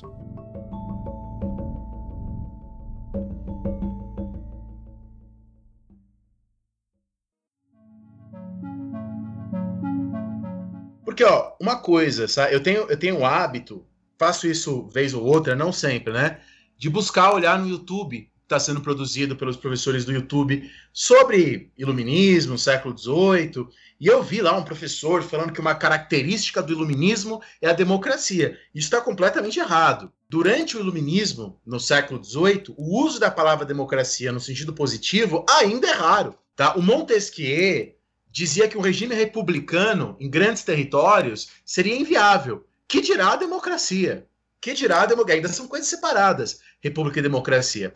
A maioria dos iluministas defendia não uma democracia, mas uma monarquia cujo rei fosse esclarecido, limitado por leis. O próprio Rousseau, em várias cartas dele, ele fala que a revolução e a democracia, tanto a democracia quanto uma revolução, seriam coisas muito difíceis na prática. No contrato social, o Rousseau diz que um bom regime democrático seria um regime de deuses. E todos nós sabemos que nós não somos deuses. Né? Então veja, a democracia para o Rousseau seria no máximo a democracia direta, na Suíça. Enfim, a gente coloca como marco do primeiro autor que começa a usar a democracia no sentido mais positivo, o Marquis de Argenson, né, que ganhou o discurso é, é, feito sobre a origem da desigualdade social, um discurso, um concurso feito para um texto feito na França. E segundo o Argenson, é, olha a tese dele, parece super estranha para a gente hoje em dia. Então presta atenção. O poder dos reis, ao longo da época que a gente chama hoje de época moderna, segundo Argenson, teria favorecido a democracia. Que, como assim? As pessoas estão perguntando. Ele diz que a monarquia favoreceu a democracia? Sim. A tese do Argenson é que a monarquia, ao longo da época moderna, enfraqueceu as nobrezas, e assim a população ficou um pouco mais equalizada, ou seja, democrática. Né? Para ele, como para Tocqueville depois, a democracia não é um tipo de governo. Para ele, a democracia é um tipo de sociedade no qual existe menos desigualdade entre a nobreza, o povo. É, a democracia é, é onde existem menos distinções entre nobres e comuns. Então, para ele, a monarquia teria ajudado a isso. É, segundo Ajanson, o problema de uma democracia é que a democracia cria muitas divisões e, com isso, possíveis conflitos. Por isso que ele defende que o melhor regime democrático é o monárquico, onde as pessoas sejam mais iguais possíveis, mas que haja um rei que modere essa, essas desigual, essas, esses conflitos que são típicos de uma democracia. Muito interessante e fundamental, porque ele é o primeiro, até onde eu sei, que vai entender a democracia não como um tipo de governo, mas como um tipo de sociedade. E é só durante as revoluções, no final do século XVIII e no começo do século XIX, que a gente vê essas palavras, democrata e aristocrata, serem utilizadas. Aí o ouvinte fala: ah, nos Estados Unidos e na França, né, professor? Depende dos Estados Unidos, a Revolução Francesa. Aí eu respondo para o ouvinte: não.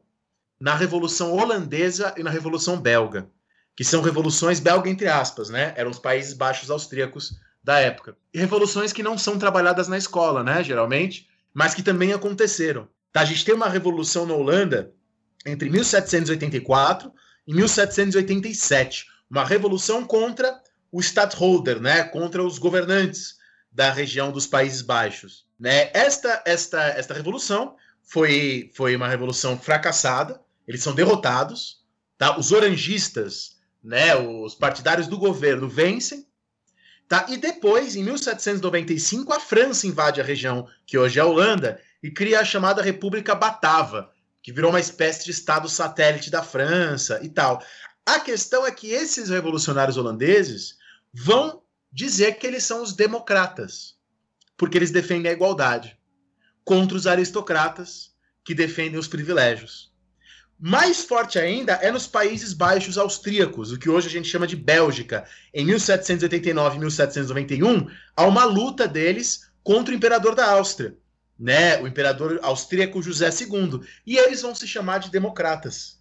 É, eles vão ser chamados pelo imperador de vonquistas, né? devido ao Vonk, que era um líder dos belgas, mas eles se chamavam de democratas por defender a, uma, a tradição, a igualdade. E no caso, essa Revolução Belga é na defesa das antigas sociedades, dos antigos costumes. Eles defendem as corporações de ofício, por exemplo, contra as reformas é, supostamente ilustradas do imperador. Então é curioso que nas revoluções, com mais, mais acentuadamente no que hoje são Holanda e Bélgica, esses termos começam a aparecer, mas ainda de uma forma bastante dispersa. Então, democracia geralmente significava igualdade, alguns usavam democracia como sinônimo de governo popular, outros usavam democracia como sinônimo de assembleias locais. Quando o rei da Prússia invadiu a Polônia, durante a época da Revolução Francesa, ele chamou as ideias francesas de democracia. Tá? Em Veneza, nas revoltas pró é, é, contra os privilégios em Veneza,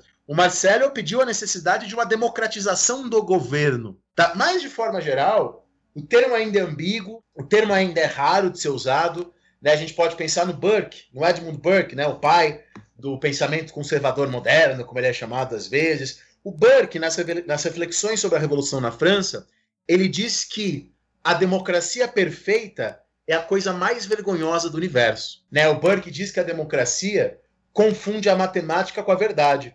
Né? A democracia acha que se tem mais pessoas pensando uma coisa, essa coisa é verdadeira. Tá? E é curioso que nem mesmo a Constituição jacobina usa a palavra democracia. Tá? Nem mesmo um dos grandes líderes da Revolução Francesa, que é um líder que atua durante toda a Revolução, até a época do Napoleão, que é o Abade de Sieyès, né? o Abade de Sieyès é conhecido pelo seu panfleto O que é o Terceiro Estado, o Sieyès dizia também que a democracia na França era impraticável, dado que a França era muito grande e que o povo jamais se uniria né, em prol de alguma coisa já que não haveria, era uma população muito grande e tal. Então, mesmo o Burke, um crítico da Revolução Francesa, e o CIA, um defensor da Revolução Francesa, ambos não usavam a palavra democracia no sentido positivo.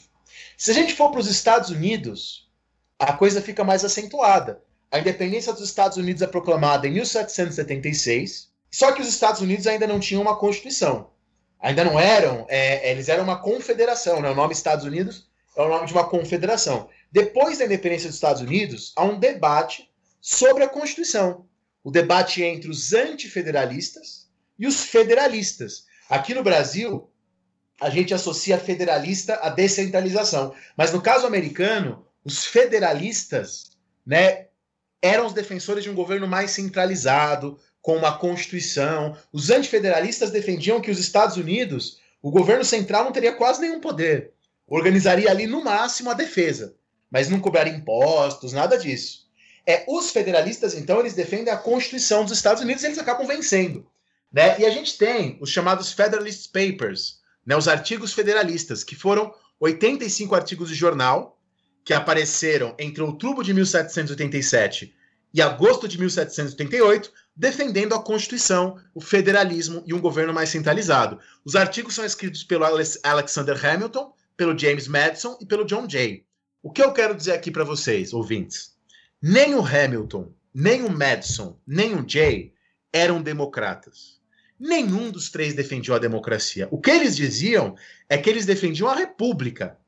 E eles defendiam a necessidade de filtros, tá? Esse era o termo que eles usavam, filtros é, que limitassem o poder do povo, que evitassem a ditadura da maioria, né? Que é o que aconteceria numa democracia, segundo eles. No artigo 10 dos Federalist Papers, eles diziam, estou lendo aqui o artigo, que uma república é um governo em que está presente a representação. E a democracia é uma sociedade na qual um pequeno número de cidadãos se unem e administram pessoalmente o governo. Então, democracia para eles é a coisa de Atenas, que não funciona mais hoje em dia. O Madison, no número 63 dos artigos federalistas, ele fala literalmente em total exclusão do povo do poder. E o, po e o povo deveria ser substituído pela representação. Tá? A Constituição dos Estados Unidos foi finalizada em 1797 e ela entra em vigor em 1789. Então, por exemplo, a instituição do colégio eleitoral, que existe até hoje, ela era uma forma de existirem esses filtros né, entre o povo e o poder.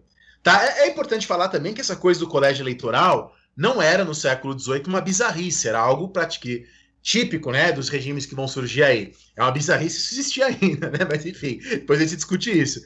A questão é que, é, mesmo durante a independência dos Estados Unidos, né, embora o, o Thomas Jefferson, George Washington, todos eles tinham escravizados, tá? Mas mesmo as lideranças, a maioria delas sendo a favor da escravidão, você tinha durante a independência dos Estados Unidos pessoas que foram derrotadas naquele momento que defendiam o fim da escravidão, o voto feminino, o voto dos mais pobres. É o caso da Judith Murray, que escreve durante a independência dos Estados Unidos um texto chamado Sobre a Igualdade dos Sexos. É o caso do Benjamin Rush, é o caso do Elihu Palmer e é o caso também do Thomas Paine. Falou Thomas Paine.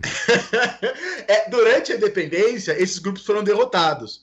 Mas quer dizer, ao longo do século XIX, nos Estados Unidos, os homens brancos alfabetizados conquistaram o voto.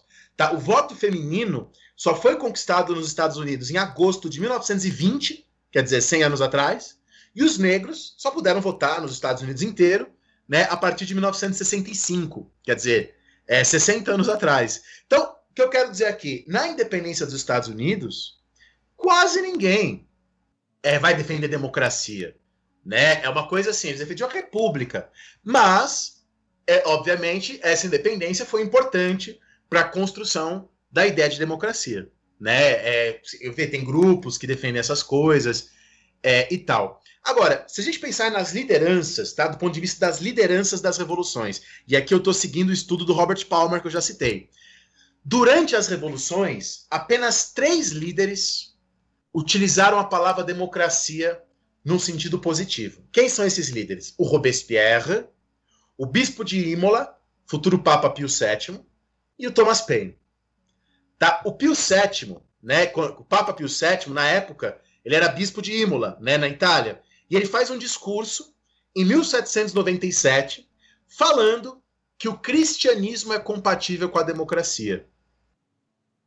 Né? Então ele faz um discurso usando a democracia no sentido positivo. Tá no sentido positivo, né, de participação. Quer dizer, é um, é um discurso bastante ambíguo, na verdade, mas ele usa a palavra democracia no sentido positivo, né, falando no, na participação das pessoas, tal. Agora, com mais clareza, é o Thomas Paine. O Thomas Paine ele escreve em 1792, durante a Revolução Francesa, Os Direitos do Homem, a segunda parte, e lá ele fala que os americanos, lá nos Estados Unidos, inventaram a combinação entre representação e democracia. E que os franceses deveriam imitar. Então ele de fato usa, diferente dos próprios americanos que ele está citando, ele usa a palavra democracia no sentido positivo. E aí ele defende o voto universal masculino, tá? O Penny nunca defendeu na sua vida abertamente o voto feminino. Porém, ele era amigo da Mary Wollstonecraft e ele ajudou a Mary Wollstonecraft a difundir as obras nas quais ela defende os direitos da mulher, o, o voto feminino, tal. É, passando é bom. o pano, passando o pano. não, de maneira alguma, né? Isso, isso quem fala só para vocês não acharem que eu estou passando pano, não sou eu.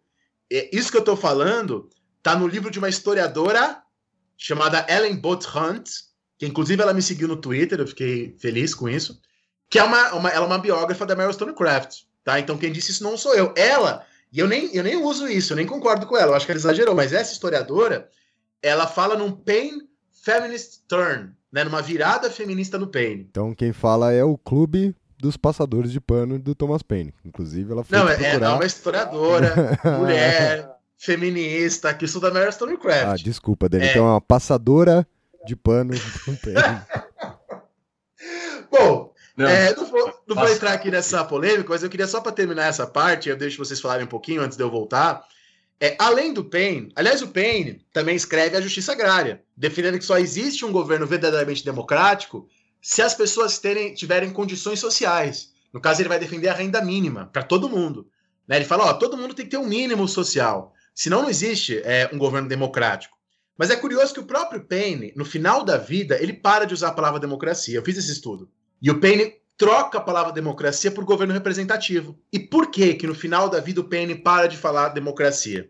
Porque a palavra democracia fica associada aos jacobinos. O Robespierre, na convenção, usa a palavra democracia no sentido positivo. Eu quero ler aqui um discurso do Robespierre na convenção no dia 5 de fevereiro de 1794, no qual Robespierre diz: unicamente o governo democrático ou republicano. Essas duas palavras são sinônimas. A essência da república e a essência da democracia são a igualdade. Diz Robespierre: democracia não é um estado no qual o povo, continuamente reunido, regula ele mesmo todas as questões públicas. Não é isso. Democracia também não é um governo no qual frações do povo decidem a sorte da sociedade. Democracia é um governo no qual o povo soberano, guiado por leis que são obra sua, faz por si mesmo tudo o que pode fazer e por meio dos seus delegados tudo o que ele não pode fazer por si próprio. Maravilhoso! Só que, como o ouvinte sabe, vem com os jacobinos o terror, aquela coisa toda. E depois do período jacobino, a palavra democracia fica muito associada a esquerda, né? Os jacobinos, a montanha, né? Os jacobinos e outros grupos eram chamados de esquerda, né? Inclusive no finalzinho da Revolução Francesa, a gente tem um levante chamado de a Conjura dos Iguais, liderada por Babef, que adotou o nome Graco Babef, em referência aos irmãos Gracos de Roma, né? Que defendiam lá uma reforma agrária e tal, uma lei agrária. Quase tudo que sabemos sobre a revolta do Graco Babef vem de um relato de um dos participantes da revolta que não foi preso, que estava na Itália, que é o Bonarotti. Tá? E o, segundo Bonarotti, tá? o Bonarotti chama os revoltosos de democratas. Tá? Então, o que, que era essa revolta? Eram grupos que estavam no final da Revolução Francesa descontentes tanto com os jacobinos quanto com o governo do Diretório, que é aquele governo no final da Revolução Francesa. Esses é, é, babovistas, como eles são chamados, diziam que é preciso ter direitos políticos para todos, aliados a uma situação de igualdade econômica. Quer dizer que só há democracia de verdade se essa democracia se estender também para o plano social. Também para o plano social. Quer dizer, uma democracia política seria pouco efetiva se combinada com uma realidade econômica brutal e cheia de desigualdade. E aí a gente já pode, né, é irresistível já fazer a conexão com os socialistas e os marxistas no século XIX. Tá? Para os socialistas e marxistas, se a democracia existir somente no âmbito político, Tá? É uma democracia burguesa. Tá? Não adianta nada, segundo essa perspectiva, de quatro em quatro anos eu votar, sendo que no dia a dia eu não tenho liberdade para fazer nada, eu sou completamente submisso ao meu patrão. Tá? Isso é uma democracia burguesa. Para uma democracia ser efetiva, numa perspectiva comunista, era preciso democratizar também a empresa, a indústria. Controle da indústria da empresa também deve ser democrático, na mão dos trabalhadores. E não apenas a questão do voto, não apenas o controle do Estado. Tá? Então, essa ideia é o coração pulsante do comunismo, né? A ideia de uma democratização dos meios de produção, né? E aí a gente faz essas conexões e tal. Ah, eu acho que vocês querem fazer alguns comentários antes de prosseguir. Mas é uma coisa curta, assim, só para dar umas diretrizes é, do que você está falando, Dani, porque às vezes acho que quem está ouvindo pode se perder porque está fazendo a reconstrução factual, mas só para ter, acho que, dois conceitos, assim, para orientar. Eu acho que nessa democracia moderna, que ainda o que você está falando é quase que uma pré-história da democracia moderna, nessa né? passagem da idade moderna para a contemporânea, né? Eu acho que basicamente os problemas que se colocam são, de um lado, como limitar o poder do Estado, que é um problema de origem liberal, basicamente, e do outro lado, o problema de definir o que é e quem pode ser o povo. E tem várias respostas possíveis para isso. Não dá nem para a gente querer é, falar de todos os autores, porque eram debates imensos no século XIX, principalmente. Mas é na combinação dessas duas questões, das respostas que os autores dão para essas duas questões, que a gente vai chegar no que se entende por democracia hoje, que é alguma regulação imposta ao poder político por meio das instituições, de um lado, e de outro lado, o fato de que o povo tem que ter uma participação ativa dentro dessas instituições. Mas aí que começam as questões, né? Quem é esse povo? Se tem escravidão, não tem escravidão, quem pode votar, tal. E do outro lado também tem uma série de discussões é, que às vezes a gente passa batido, mas são fundamentais. Até voltando para a questão do direito que o Rafinha comentou, né? quantos poderes a gente pode pensar, de que forma esses poderes são distribuídos, né, bicameral, unicameral, o judiciário, como ele vai ser composto, qual a relação entre os poderes. Então, acho que tem essas duas linhas e à medida que os autores trabalharem com essas duas linhas, que vai se formar um, vão se formar alguns conceitos, né, alguns significados da, da palavra democracia.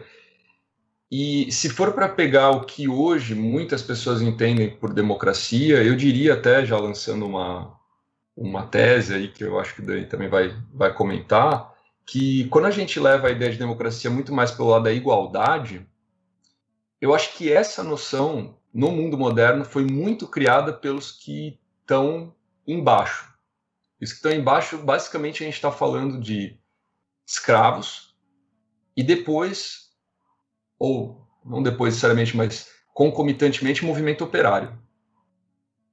Porque se você pensar a democracia só a partir dos autores liberais, você vai chegar à ideia que eles têm uma noção muito restrita de povo. É até fácil ter democracia quando você tem escravidão, os operários não participam, a mulher não participa, Quer dizer, quem é o povo? É um punhado de homens ricos, né, basicamente. Então, à medida que você vai alargando isso, e eu acho que esse alargamento da concepção de, de democracia tem muito a ver com as lutas que, que vêm de baixo. E que hoje são lutas que a gente chama identitárias, mas talvez, não sei se é a melhor palavra, porque são lutas generalizadas. Quer dizer, de um lado a luta dos escravizados, depois é, depois que acabou a escravidão dos negros já libertos, mas que também ainda não tinham direitos, das mulheres de outro lado, dos operários de outro lado, enfim, de uma série de, de, de grupos sociais né, que precisam trabalhar muitas vezes em conjunto para conseguir ampliar o escopo do que se entende por, por democracia. É, Arthur, porque até queria que você falasse um pouco sobre isso, né? Porque pós-Revolução Francesa, a gente sabe que, a, devido ao terror, mas não apenas ao terror, a palavra democracia de fato é, ela fica muito associada a uma coisa ruim de novo. Mas não é mais exatamente igual Platão, embora se recorra a Platão. É justamente um governo onde as massas atuam e, portanto, a propriedade privada está ameaçada. E se tem os liberais doutrinários, né? O liberalismo doutrinário, os liberais doutrinários, Guizot, tal, eles vêm muito nessa linha, né? De limitar o poder popular para garantir os direitos. Né? Mesmo um liberal que nem o Stuart Mill, tá? Que é, que é um liberal, que às vezes é colocado como democrata, mas democrata pelo no mútuo. Tá? Embora o Stuart Mill defendesse o voto feminino, ele defendia o voto plural. Quer dizer que as pessoas escolarizadas, o voto das pessoas escolarizadas, valessem mais. Tá? Aqui no Brasil, a gente sabe, vários liberais, em nome da defesa da propriedade privada, defenderam a escravidão. Então, embora houvesse algum, né, tivesse acontecido, tivesse existido alguns liberais democratas, a gente pode pensar no Paine, na Meryl Stonecraft, nesse grupo, de alguma maneira, embora eles sejam anteriores à palavra liberalismo, a, tônica, a predominância, a concepção hegemônica é que a democracia ameaça as liberdades. E aí eu queria, é, Arthur, que você comentasse um pouco é, das ideias do Benjamin Constant. Tá? O, o Benjamin Constant é conhecido aqui no Brasil por ser um teórico do poder moderador. Tá? E, aliás, não confundam com Benjamin Constant, né, um militar brasileiro da época da proclamação da República, é o Benjamin Constant. Tá? Aqui ele, a, a distinção que ele faz entre a liberdade dos antigos e a liberdade dos modernos tem tudo a ver com isso, né?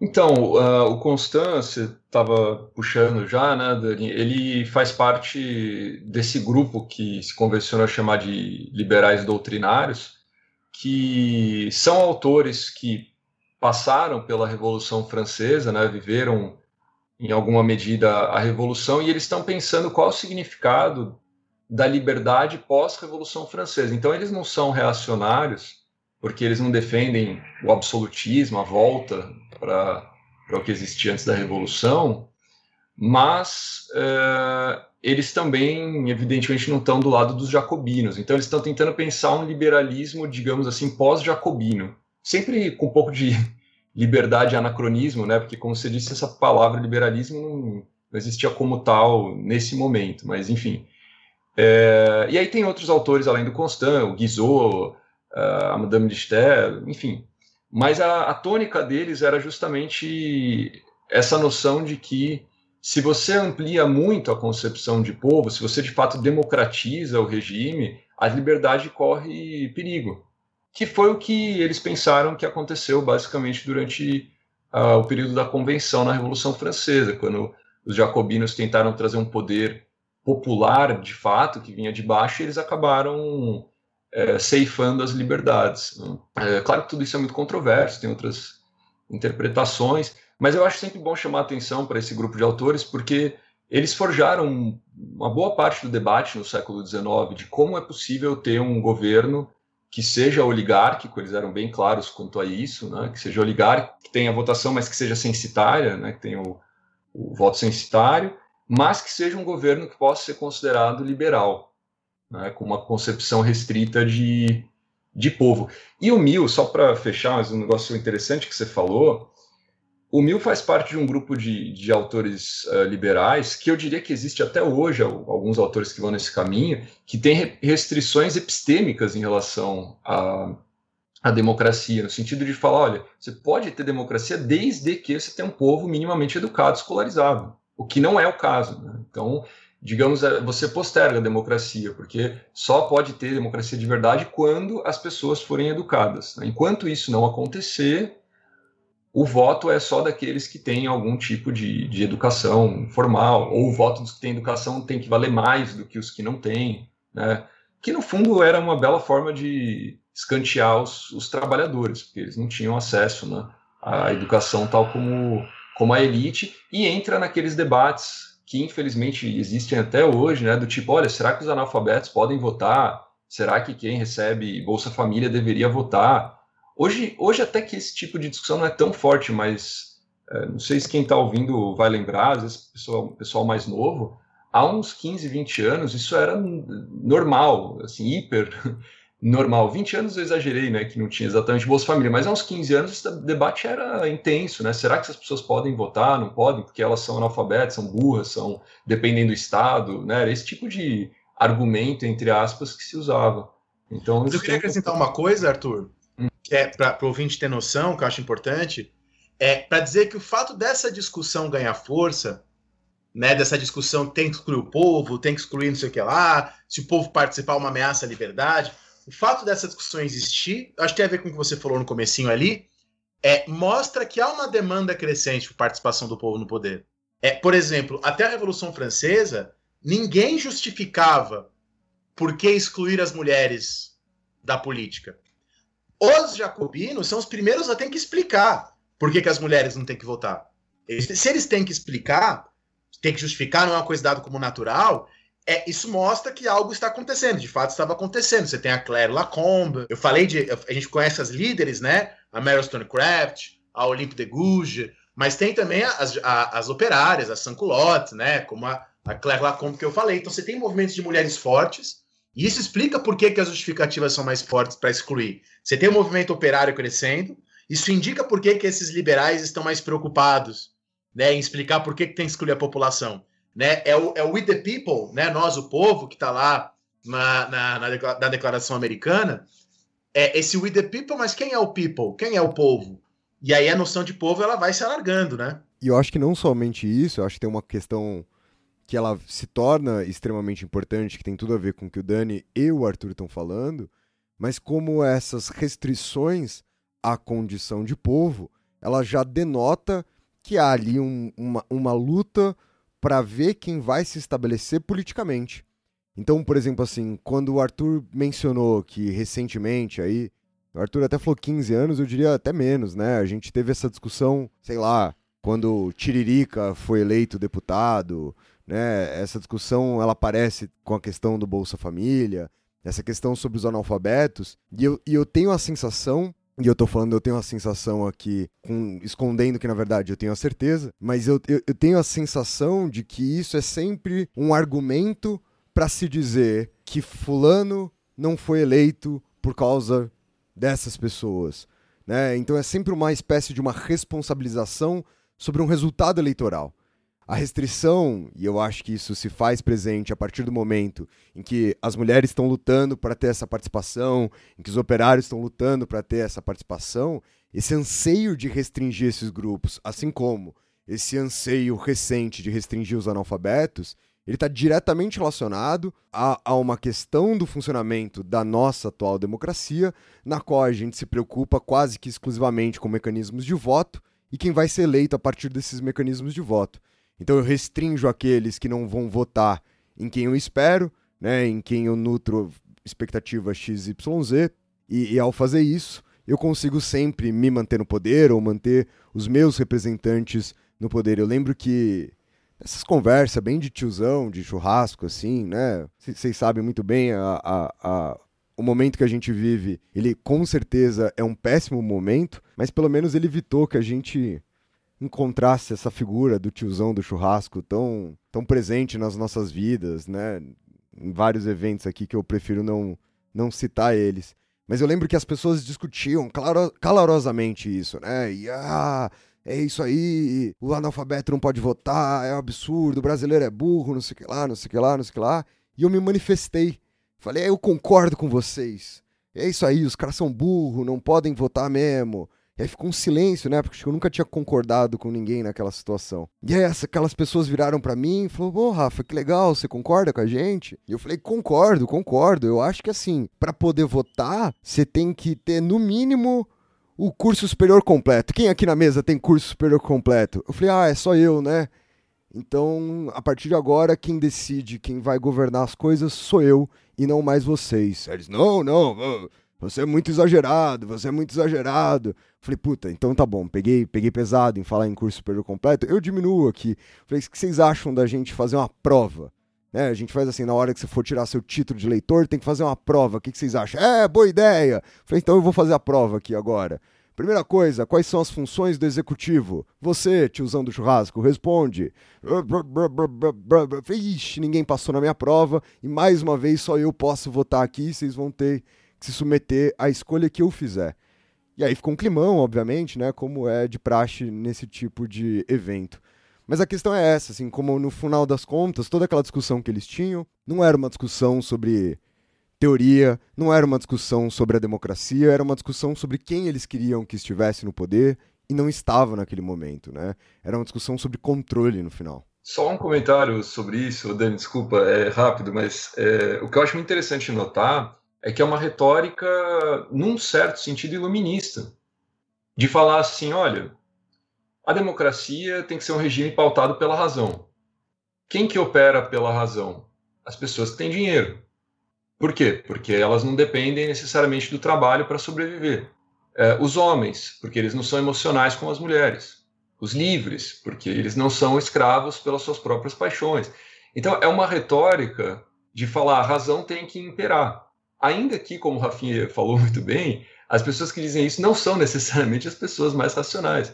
Mas é uma certa maneira de entender o que deve ser a democracia. Ela deve ser o reino da razão. A gente sabe muito bem que, primeiro, quem fala isso não é necessariamente racional, como você falou, e segundo, que a democracia não é apenas isso. Ela pode ser também isso, mas as pessoas votam, escolhem, falam, dialogam, debatem com coisas que estão além da razão, com coisas que têm a ver às vezes com interesses pessoais, às vezes com necessidades específicas que elas têm. E tudo bem, a democracia abarca também esse tipo de, de interesse que está além do debate puramente racional e, e argumentativo. Né? É, e nesse sentido, e, e, continuando a exposição, eu quero lembrar o Proudhon, o anarquista ou proto-anarquista, que ele disse que o voto universal poderia levar à contra-revolução. Tá? E a gente tem na França do século XIX a eleição por voto universal masculino né, do Luiz Bonaparte, o Napoleão III. Né? Então, quer dizer, um tirano que chega ao poder por meio do voto universal. Né? Os, os historiadores estudiosos da história da democracia dizem que a democracia liberal se, se consolida, começa a se consolidar, quando as elites começam a perceber que não necessariamente o voto universal seria uma ameaça à liberdade. Né? E bom, mas é fato, né? O, o Arthur usou uma expressão muito apropriada, que ele falou: tudo isso é uma pré-história ainda da democracia, né? A gente está pensando nas origens, da Constituição. Eu acho que já falei bastante do Thomas Paine hoje, mas que o primeiro a refletir de fato sobre a democracia, e com certeza o primeiro a ver a democracia como uma grande marca da modernidade, foi o Tocqueville. Né? Eu não vou falar muito aqui do Tocqueville, porque a gente já tem um programa sobre ele, né? Que é o programa chamado Antigo Regime. A gente fala muito sobre Tocqueville, mas só para resumir, né? Para o Tocqueville, a democracia é uma tendência da, do mundo moderno, uma marca da modernidade. Então, uma tendência, uma trend, é inevitável e irresistível, de alguma maneira. Só que isso não significa que nós não devemos criticá-la, pelo contrário. É pura democracia ser praticamente um fato da, da modernidade, um fato irresistível, que nós precisamos criticá-la. Né? Criticá-la não porque a gente é contra a democracia. O Tocqueville fala isso na Democracia na América. Ele fala: vou criticar a democracia, mas não porque eu sou contrário a ela. Na, não é isso. De alguma maneira, o Tocqueville pensa que nem o Demestre, o, o, o reacionário. O Demestre, já, certa vez, disse assim: tentar reverter a Revolução Francesa seria como tentar tirar a água do lago de Genebra com uma garrafinha. Né? Não dá, a democracia é algo que está indo. Só que para o Tocqueville, a democracia não é um tipo de governo. A democracia é um tipo de sociedade. É fácil entender isso. Na maior parte da história humana, é, pelo menos pensando aqui no mundo conhecido, ocidental, as pessoas pensavam a desigualdade como algo natural, como algo que fazia parte das coisas, inerente às coisas. É hoje em dia, cada vez menos a gente acha a desigualdade a um dado da natureza. Cada vez mais nós lutamos pela igualdade. Né? Quando as pessoas falam assim, ah, vamos democratizar o acesso à universidade. O que, as pessoas querem dizer? Maior igualdade nesse acesso. Tá? Para o Tocqueville, a democracia é uma espécie de pulsão que estaria só no começo. Falou, ó, democracia tem a ver com essa pulsão pela igualdade, com essa concepção de igualdade. Tá? O fato de hoje a gente acreditar que a pobreza, que a miséria, que a desigualdade são coisas ruins, e são mesmo, mas isso tem a ver com uma concepção de mundo né? No qual a gente acredita que não há pessoas que naturalmente nasceram para sofrer e que devem, por sua natureza, ter a miséria. Né? Então, para o Tocqueville, a democracia não é só um tipo de governo. O tipo de governo faz parte da democracia. Mas é um tipo de sociedade na qual as pessoas têm uma crença na igualdade. E esta crença, cada vez maior, ela tem perigos. Né? O primeiro perigo da democracia, diz o Tocqueville, é a primazia do número é a gente achar que a maioria sempre tem razão. Tá? Isso Stuart Mill, inspirado no Tocqueville, né? O Stuart Mill e o Tocqueville trocavam cartas, tem até em português essas cartas. É, Stuart Mill vai falar, ó, a, a maioria matou Sócrates, nem sempre a maioria está com a razão. Outro perigo da democracia, diz o Tocqueville, e isso Tocqueville tira do Constant, da discussão sobre a liberdade dos antigos e dos modernos, é que as pessoas na democracia ficam muito apegadas no seu bem-estar, na sua vida individual, no dinheiro, na novidade. E as pessoas acabam deixando de lado pensamentos mais profundos, acabam deixando de lado prazeres mais complexos. A democracia, diz o Tocqueville, sendo um tipo de, de sociedade muito agitada, muito ligada aos negócios, ela poderia favorecer a indiferença, a apatia, e com isso, e paradoxalmente, a democracia pode favorecer a tirania. Porque, como os homens numa sociedade democrática são muito apegados ao seu bem-estar, são muito apegados à sua liberdade individual, se chega um governo autoritário, tirânico, e promete bem-estar, e promete liberdades econômicas em detrimento da liberdade política, às vezes as pessoas aceitam isso.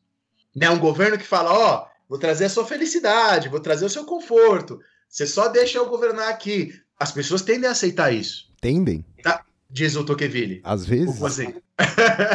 é, e nesse sentido eu acho que o Tocqueville é profético, tá? Não é à toa que a gente tem gente de, defendendo o AI-5 e capitalismo, enfim. É, é, e por último, a mediocridade da maioria pode sufocar a liberdade de opinião e de imprensa. Então, é uma concepção complexa de democracia. O, o que o Tocqueville está dizendo é que a própria democracia tem elementos que podem solapar a democracia. Por isso que ele fala que uma democracia pode ser uma democracia liberal, e aí ele fala dos Estados Unidos, ou como a gente gosta de brincar, né? Dos Estados Unidos como o próprio Estados Unidos gostaria de ser, e não exatamente que os Estados Unidos eram de fato. Né? Para ele, os Estados Unidos seria uma democracia liberal, porque haveria ali garantias contra o excesso de poder do Estado, liberdade de imprensa, ao passo que a democracia francesa seria uma democracia que teria tendências mais autoritárias, porque ela tenderia mais à centralização, ao fim de todos os poderes intermediários. E aí a tese do Tocqueville, que a gente abordou no nosso podcast aqui sobre o antigo regime, quem quiser se aprofundar, de que para o Tocqueville a democracia é uma continuação do absolutismo, né? Porque a democracia aumenta a centralização. Isso é um fato. Os estados centralizados hoje são muito mais, é, é, os estados democráticos hoje são muito mais centralizados do que uma monarquia absolutista. E aí eu convido o ouvinte a ouvir a, o nosso podcast sobre o absolutismo né? Quer dizer, a, burocracia, o tamanho do Estado, o fato dele poder cobrar impostos em todos os lugares. Nunca que o Luiz XIV sonhava ter esse poder de vigilância. Tá? E aí que você vai ter alguns teóricos de direita que vão fazer uma certa leitura de Tocqueville.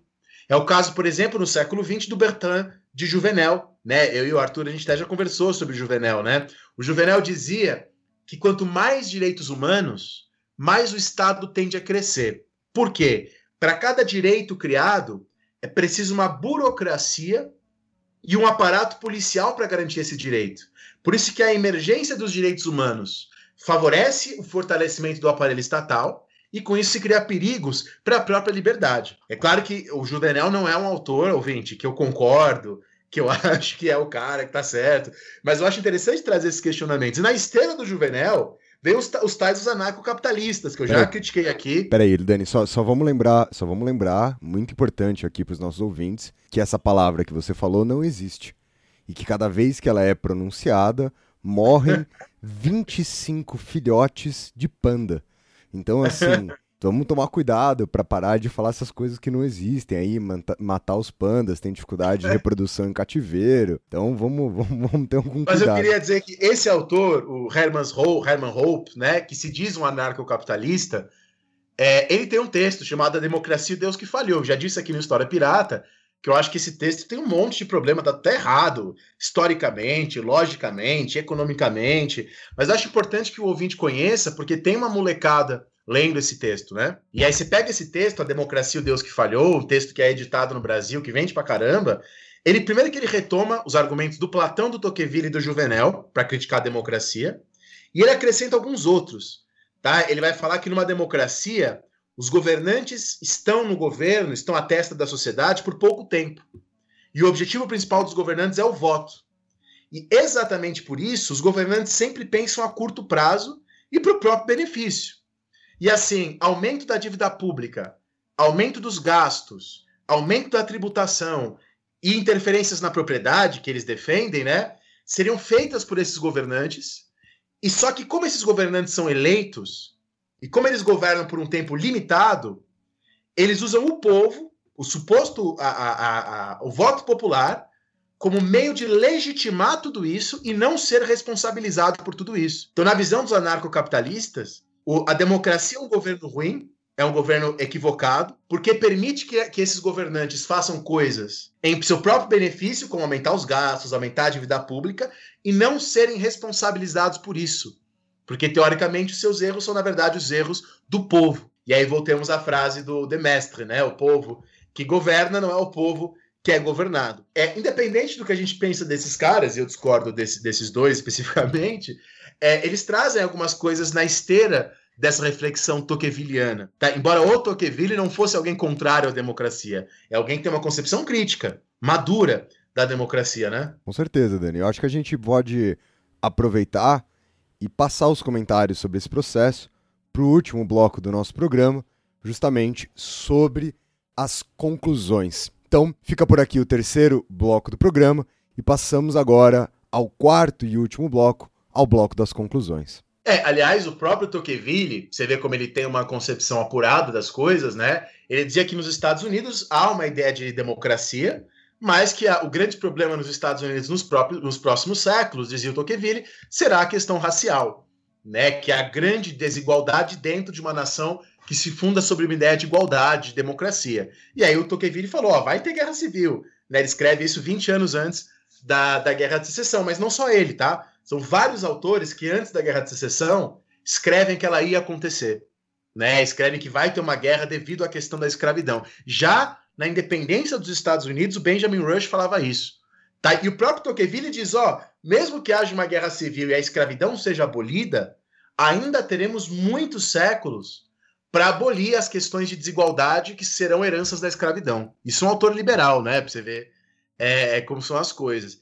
É, enfim, a questão é: a palavra democracia só começa a ser utilizada num sentido positivo pra, pela maioria das pessoas no século XX, após a Segunda Guerra Mundial. É, é, segundo os estudos aí do Palmer e de outros autores, é só no pós-Segunda Guerra Mundial que a palavra democracia passa a ser mais vista como positiva do que negativa.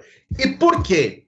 Ah, professor, porque agora as pessoas perceberam que a democracia é coisa boa. Bom, algumas pessoas sim. Mas, do ponto de vista das elites, tá, essa defesa da democracia acontece para se contrapor ao comunismo que agora ganhava terreno, o pensamento comunista, a União Soviética, quer dizer, diante de um inimigo agora cada vez mais forte, as elites do mundo ocidental, digamos assim, as elites políticas e econômicas, passam a associar democracia, capitalismo e liberalismo, como se fossem sinônimos. Mas lembremos que no século XIX, essas coisas estavam dissociadas, como nós conversamos. Eram exceções os liberais mais democratas. Tá? Então, capitalismo e liberalismo no século XIX estavam dissociados de democracia. É só no século XX, diante dessa ameaça, que isso vai. Agora, em contrapartida, os socialistas tá, viam a si próprios como os verdadeiros democratas. Tá? Dado que em sua própria percepção, eles garantiram a democracia num sentido mais social. Agora, acaba a União Soviética na década de 1990, e aí, gostemos ou não, a, deixou de existir uma alternativa real, concreta, forte ao sistema econômico que a gente vive.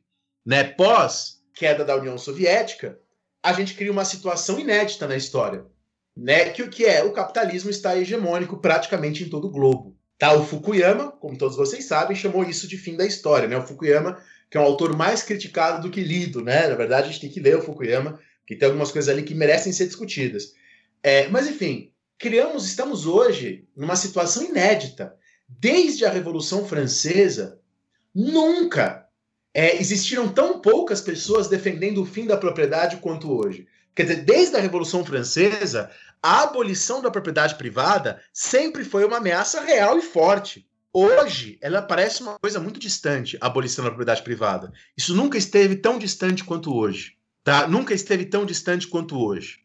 Tá? Sabemos que hoje os usos da palavra democracia às vezes são, digamos assim, perversos, né? né? Lembra do George Bush, no comecinho do século XXI, falando em expansão global da democracia para justificar a guerra contra o Iraque, contra o Afeganistão. Aqui no Brasil, se usa a palavra democracia, às vezes para defender a ditadura e a tortura. Tá? E a pergunta é, além disso ser uma bizarrice, mas por que, que isso acontece? Porque hoje, a palavra democracia, diferente de, da maior parte da história ocidental, é vista pela maioria de nós como uma coisa boa, desejável. Né? Então, grupos com tendências distintas passam a querer associar a palavra democracia ao seu próprio projeto. Tá? Agora, é verdade. Poucos hoje acham que a nossa democracia, como vivemos hoje, é satisfatória. Para a maioria, para muitos, talvez a maioria, na prática acreditam que a nossa democracia, no, no, final das contas, é um domínio de uma minoria. Tá? E que mesmo alguns mecanismos de consulta mais direta, como plebiscitos e referendos, é, é, às vezes são só confirmação ou não de algo que já foi pensado pelas elites políticas. Tá? Por outro lado, Dentro da sociedade civil, a gente vê demandas por democratização do trabalho, democratização da escola, democratização da família, democratização das relações entre homens e mulheres. Eu acho que isso talvez seja uma das coisas mais fortes. Democratização da comida, democratização do vestuário. Então, quer dizer, eu acho que o Tocqueville ainda é atual, é porque, com, com correções, é claro, com várias ressalvas, é claro, mas essa ideia da democracia como um tipo de sociedade está fortemente arraigada nos dias de hoje. Está fortemente arraigada nos dias de hoje. E eu acho que a democracia ainda está em aberto, né? E a gente cabe a nós lutar por um modelo de democracia mais inclusivo, mais interessante e tal. Eu acho que é um aspecto bastante importante da gente trazer nisso que o Dani está apresentando, né, das conclusões, e aí eu vou até perguntar para o Arthur, mas é que a gente passou até agora, né, fez esse programa inteiro pensando nesse panorama pensando a democracia historicamente, como foi a nossa proposta desde o começo, percebemos, etc, etc, etc. E talvez o que a gente esteja deixando de fazer é de pensar a democracia historicamente hoje, no sentido de que a gente tem recuperado valores do século XIX, a gente tem recuperado imagens construídas sobre a democracia ateniense, e talvez a gente tenha pensado muito pouco a democracia dentro dos nossos parâmetros atuais. Né? Eu, eu, eu sempre lembro, por exemplo, como a internet né, é algo que me parece mudar completamente esse jogo. Vou até resgatar lá uma fala do Arthur do começo do programa sobre o deslocamento dos cidadãos em Atenas, de irem até a Ágora, e, e, e, teoricamente a gente não tem mais esse deslocamento. A nossa dedicação de tempo, ela obviamente é consumida pelo trabalho, mas a gente também consegue ter um outro tipo de dedicação de tempo, já que estreitaram-se essas distâncias, estreitaram-se essas relações, e da mesma forma que a internet, ela também ajuda a diferenciar ainda mais, a estruturar ainda mais os poderes. Se a gente pensar no papel da internet, por exemplo, nos últimos processos eleitorais, não somente aqui no Brasil, né, mas vamos, sei lá, pensar nos Estados Unidos, onde o debate foi muito maior, onde essa questão pelo menos tomou uma proporção ainda mais intensa, talvez, do que aqui no Brasil, porque ela foi deflagrada em um dado momento ali. E a gente, no final das contas, talvez saiba medir muito pouco né, o efeito desses aparelhos e pensar a nossa democracia mediante aparelhos que a gente talvez nem sequer consiga definir o nível de interferência, a gente sabe que ele age. A gente sabe que ele se faz presente. Mas mensurar isso é muito delicado, né? Eu estou aqui usando uh, os Estados Unidos, lembrando de toda a história do Steve Bannon e da empresa, né, que diz ter elegido o Trump, que a gente não pode esquecer que apesar de sim isso ser de fato possível, essa empresa que diz ter elegido Trump, ela está vendendo um serviço. E é óbvio que ela vai ser a primeira a dizer que o serviço dela é eficaz, que o serviço dela é eficiente e que ela fez o uso da internet visando esse processo. O que a gente sabe que é possível, mas afirmo de novo, né? A gente não consegue mensurar. Então me parece, Arthur, e eu queria saber o que você pensa sobre isso, mas me parece urgente a gente estar tá discutindo essa questão da democracia dentro dos nossos parâmetros. E talvez não mais dentro de parâmetros do século XIX ou dentro de parâmetros atenienses. É, sim, então, eu estava anotando aqui várias coisas. É, eu acho que isso que você está falando, Rafinha, vai um pouco na linha, um pouco na linha do que o Dani comentou, de que tem vários autores já há algum tempo que tem essa ideia de que a democracia é, é autofágica, quer dizer, ela produz ações e determinados comportamentos, estratégias que visam a sabotar a própria democracia. Acho que isso existe desde de sempre. É, mas, no limite, essa é uma crítica meio complicada, porque todos os regimes, em algum grau, podem se auto-sabotar, né? seja pelo que eles geram, seja pelo que eles deixam de gerar, né? mas que, no final das contas, vai levar à decadência deles.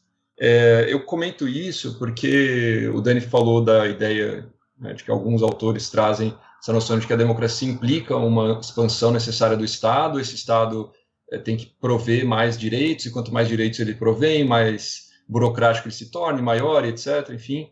Mas eu acho que isso que você falou, Rafinha, é uma outra forma de é, que a democracia tem de se auto-sabotar, né? porque ela cria pessoas que é, não têm um comportamento democrático porque elas querem ganhar o processo, elas querem levar o poder por meio de atalhos, digamos assim, né? ou subterfúgios, ou basicamente coisas ilegais, né? sendo bem claro, porque o jeito que funcionou era claramente uma ilegalidade a questão do Bannon e aqui no Brasil também não foi nada não foi nada diferente disso. Eu falo para os alunos também, é interessante, né?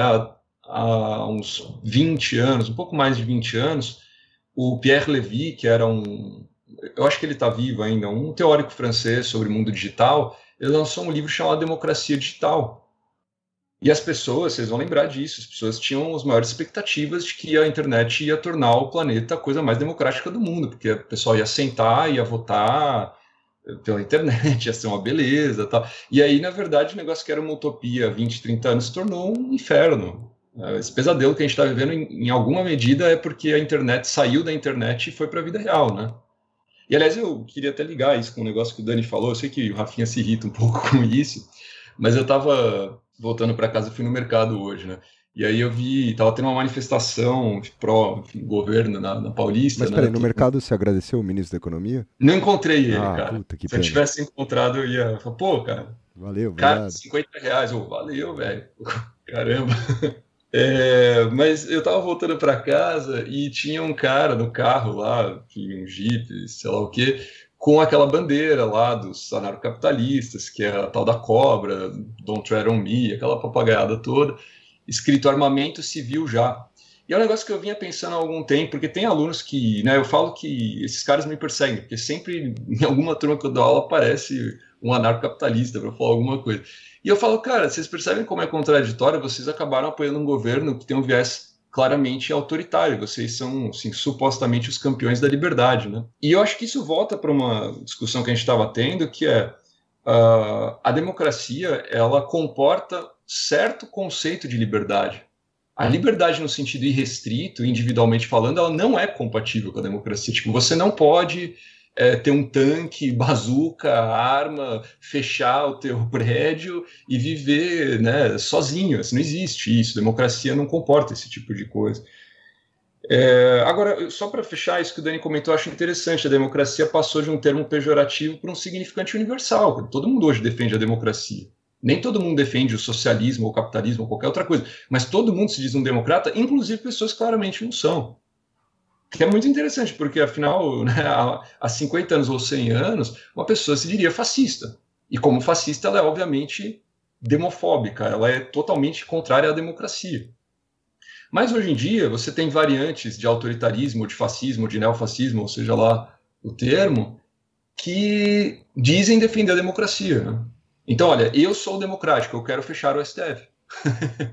é claro que isso é um negócio inconcebível, né? São coisas paradoxais, que as pessoas falam contraditórias, mesmo sem que, sem que elas percebam algumas e outras percebem e usam isso de maneira né, intencionalmente é, escandalosa. Mas, assim, para fechar mesmo, eu acho que a questão que a gente está vendo hoje, que o Dani colocou, é o seguinte: é, a democracia ser um significante universal é um problema. É um problema porque qualquer um pode se dizer um democrata. E por que, que chegou nisso, eu acho? Porque a gente tem uma concepção mais ou menos vazia de democracia. Porque a gente acha que democracia é voto, ou é, sei lá, ter um jornal circulando, ou ter um poder judiciário. E assim, a gente precisava de uma conceituação mais substancial de democracia. Nesse sentido de que, sim, envolve instituições, envolve algum grau de liberdade, envolve um certo comportamento que as pessoas têm que ter. Porque senão você não pode dizer que existe democracia num lugar. Ah, então, esse conceito insípido de democracia, que muitas vezes é o conceito dos liberais, por isso que eles caem frequentemente nessas ciladas de defender a liberdade e de repente estão defendendo a tirania, a ditadura ou qualquer outra coisa, é porque eles não têm uma concepção é, positiva de bem comum. Só não, bem comum não existe. Cada um persegue o que acha melhor para si e lá na frente a gente vê o, o que, que dá certo. E eu falo, cara, tudo bem, você pode até pensar assim, só que o Brasil não funciona assim. Porque nós temos uma Constituição que tem consolidada, cristalizada, uma noção de bem comum. Porque o Brasil é uma república. O Brasil não é um país de, de origem liberal. Você pode gostar ou não disso, mas é, atualmente a gente tem uma concepção republicana. Há uma noção de bem comum na nossa Constituição, e essa noção de bem comum diz o quê? A propriedade privada tem que ser é, regulada, sancionada pelo interesse social, diz que tem que ter liberdade de expressão, diz que tem que ter um poder judiciário independente, um monte de coisa que muita gente que se diz democrata e que ama a democracia não concorda, não quer isso. Né? Beleza, você não quer? Vai lá, faz um partido, muda a Constituição, mas se, se, se não for assim, se você quiser tomar o poder de assalto com a arma na mão, pô, então aí já entra no vale tudo, então não tem Constituição, não tem mais nada, enfim. Eu acho que isso daria até um outro programa só para falar né, das críticas da democracia é, à esquerda e à direita no século XX, por exemplo. Né? E eu, para terminar mesmo, agora só queria deixar aqui a ideia de que nós fizemos o programa Liberalismo no Brasil, parte 1. Ainda estou esperando, em algum momento desse ano, nós vamos falar sobre essa relação complexa entre liberalismo e democracia, principalmente na República Velha, que eu deixei lá no fim do programa, que era um grande retrocesso na história brasileira. Depois a gente volta a isso eventualmente. Arthur, eu concordo 100% com o que você apontou, e inclusive é uma coisa que a gente, né, essa, essa sua conclusão, que, puta, eu sou 100% adepto dela, uma coisa que a gente repete várias vezes aqui no nosso programa sobre é, o cuidado que a gente tem que tomar de não confundir os conceitos com os valores, né, e, e, assim por diante. Mas eu queria fazer uma pergunta pro Dani. Eu sei que vocês escutaram muito o Dani hoje, e, e, Dani, eu juro que não é uma sacanagem, eu juro que eu não tô fazendo essa pergunta de, de, Eu tô fazendo essa pergunta de forma sincera, tá? Eu sei que eu te sacaneei bastante hoje, mas hoje, agora é 100% sincero. Você mesmo falou hoje que definiu perdeu né? E, e aí, e eu, e eu sei que você concorda com o que o Arthur tá falando ao mesmo tempo.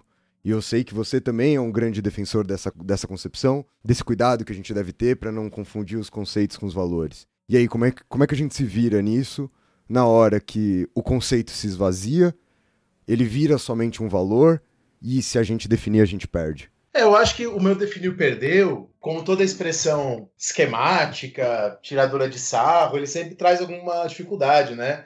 Mas eu defino não perdeu no seguinte sentido: não existe uma definição de democracia que seja válida e aplicável para todas as épocas, né? Que é algo que os estudantes às vezes procuram, tanto no ensino médio quanto na universidade. Mesma coisa na universidade.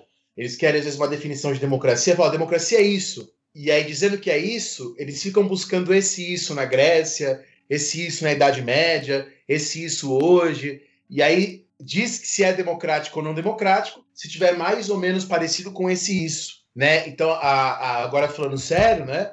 É justamente esse tipo de abordagem da democracia que a gente evitou aqui hoje. Né? Justamente a partir da história da democracia. Mas, ao mesmo tempo, é, eu acho que a gente precisa de uma concepção da democracia para os nossos tempos. Mas entendendo que essa concepção é para os nossos tempos. Né? Então, que ela também é limitada historicamente. Como tudo é limitado historicamente. O homem é mais filho do seu tempo do que filho dos seus pais, já diria o Mark Bloch. Então, pensar uma, um conceito, uma ideia de democracia que seja uma ideia que ajude os nossos tempos, que seja boa para os nossos tempos, que seja uma noção mais inclusiva, uma noção melhor para o futuro, entendendo que ela em si pode ser transformada. Então acho que é mais nesse sentido, não sei se eu fui claro. Não, foi sim, foi sim. Eu até imaginei que essa seria a sua resposta. Tava perguntando até mesmo fazendo um papel dos nossos ouvintes, assim. Porque eu ah, acho sim, que é uma. Que é uma questão de. E é uma questão difícil no final da gente, para nós historiadores, né? A gente poderia até transformar isso numa discussão metodológica. Então, em que momento a gente vai saber que essa definição vai ter que ser trocada? Como é que a gente define esse agora, né? Tudo isso é muito é, difícil eu... para a gente lidar, no, no, final das contas, no sentido prático. Eu fiz uma aula sobre isso na, na UNB, né? Porque o Léo Strauss tem um texto sobre isso chamado Direito Natural e História, que é o texto que ele fala, ó, oh, historiadores, é uma provocação para a gente.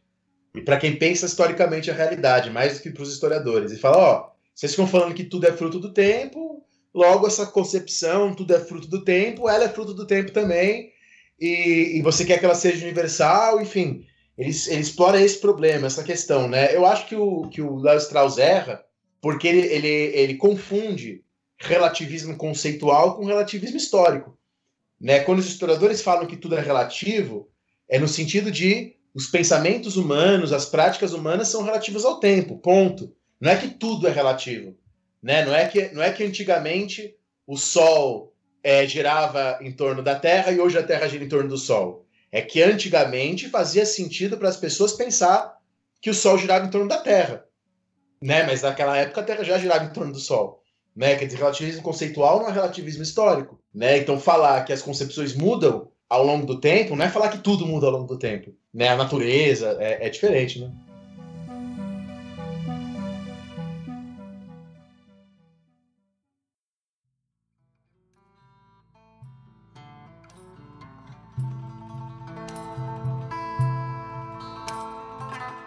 É isso, Arthur. Valeu demais aí por você ter vindo mais uma vez e vindo de sopetão aqui no programa de hoje, mas eu, eu, eu vou dizer para você que eu estava certo.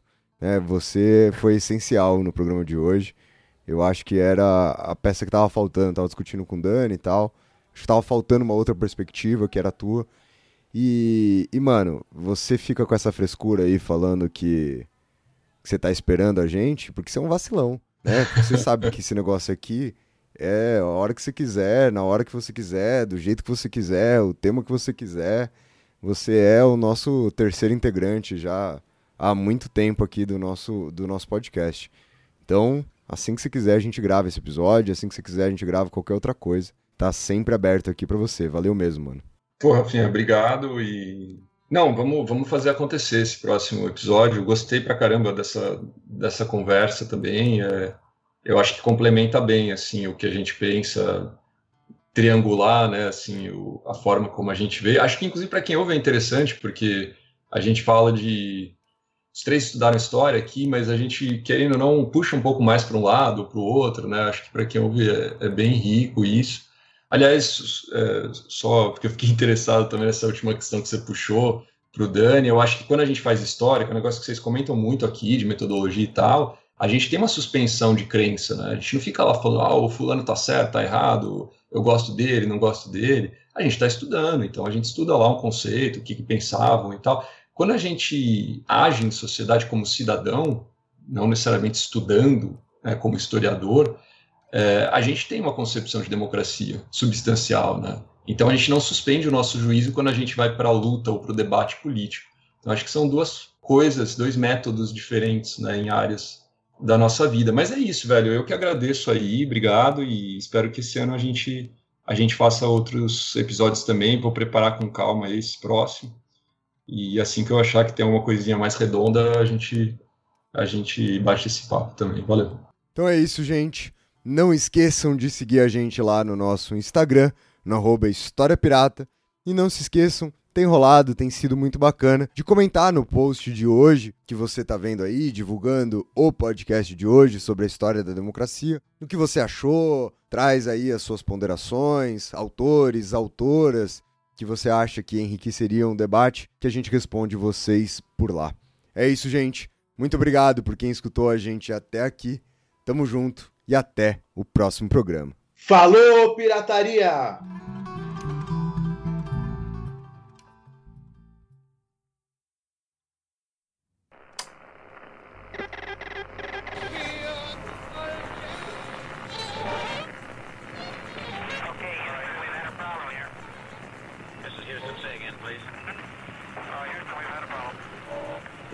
Una misión internacionalista extraordinaria.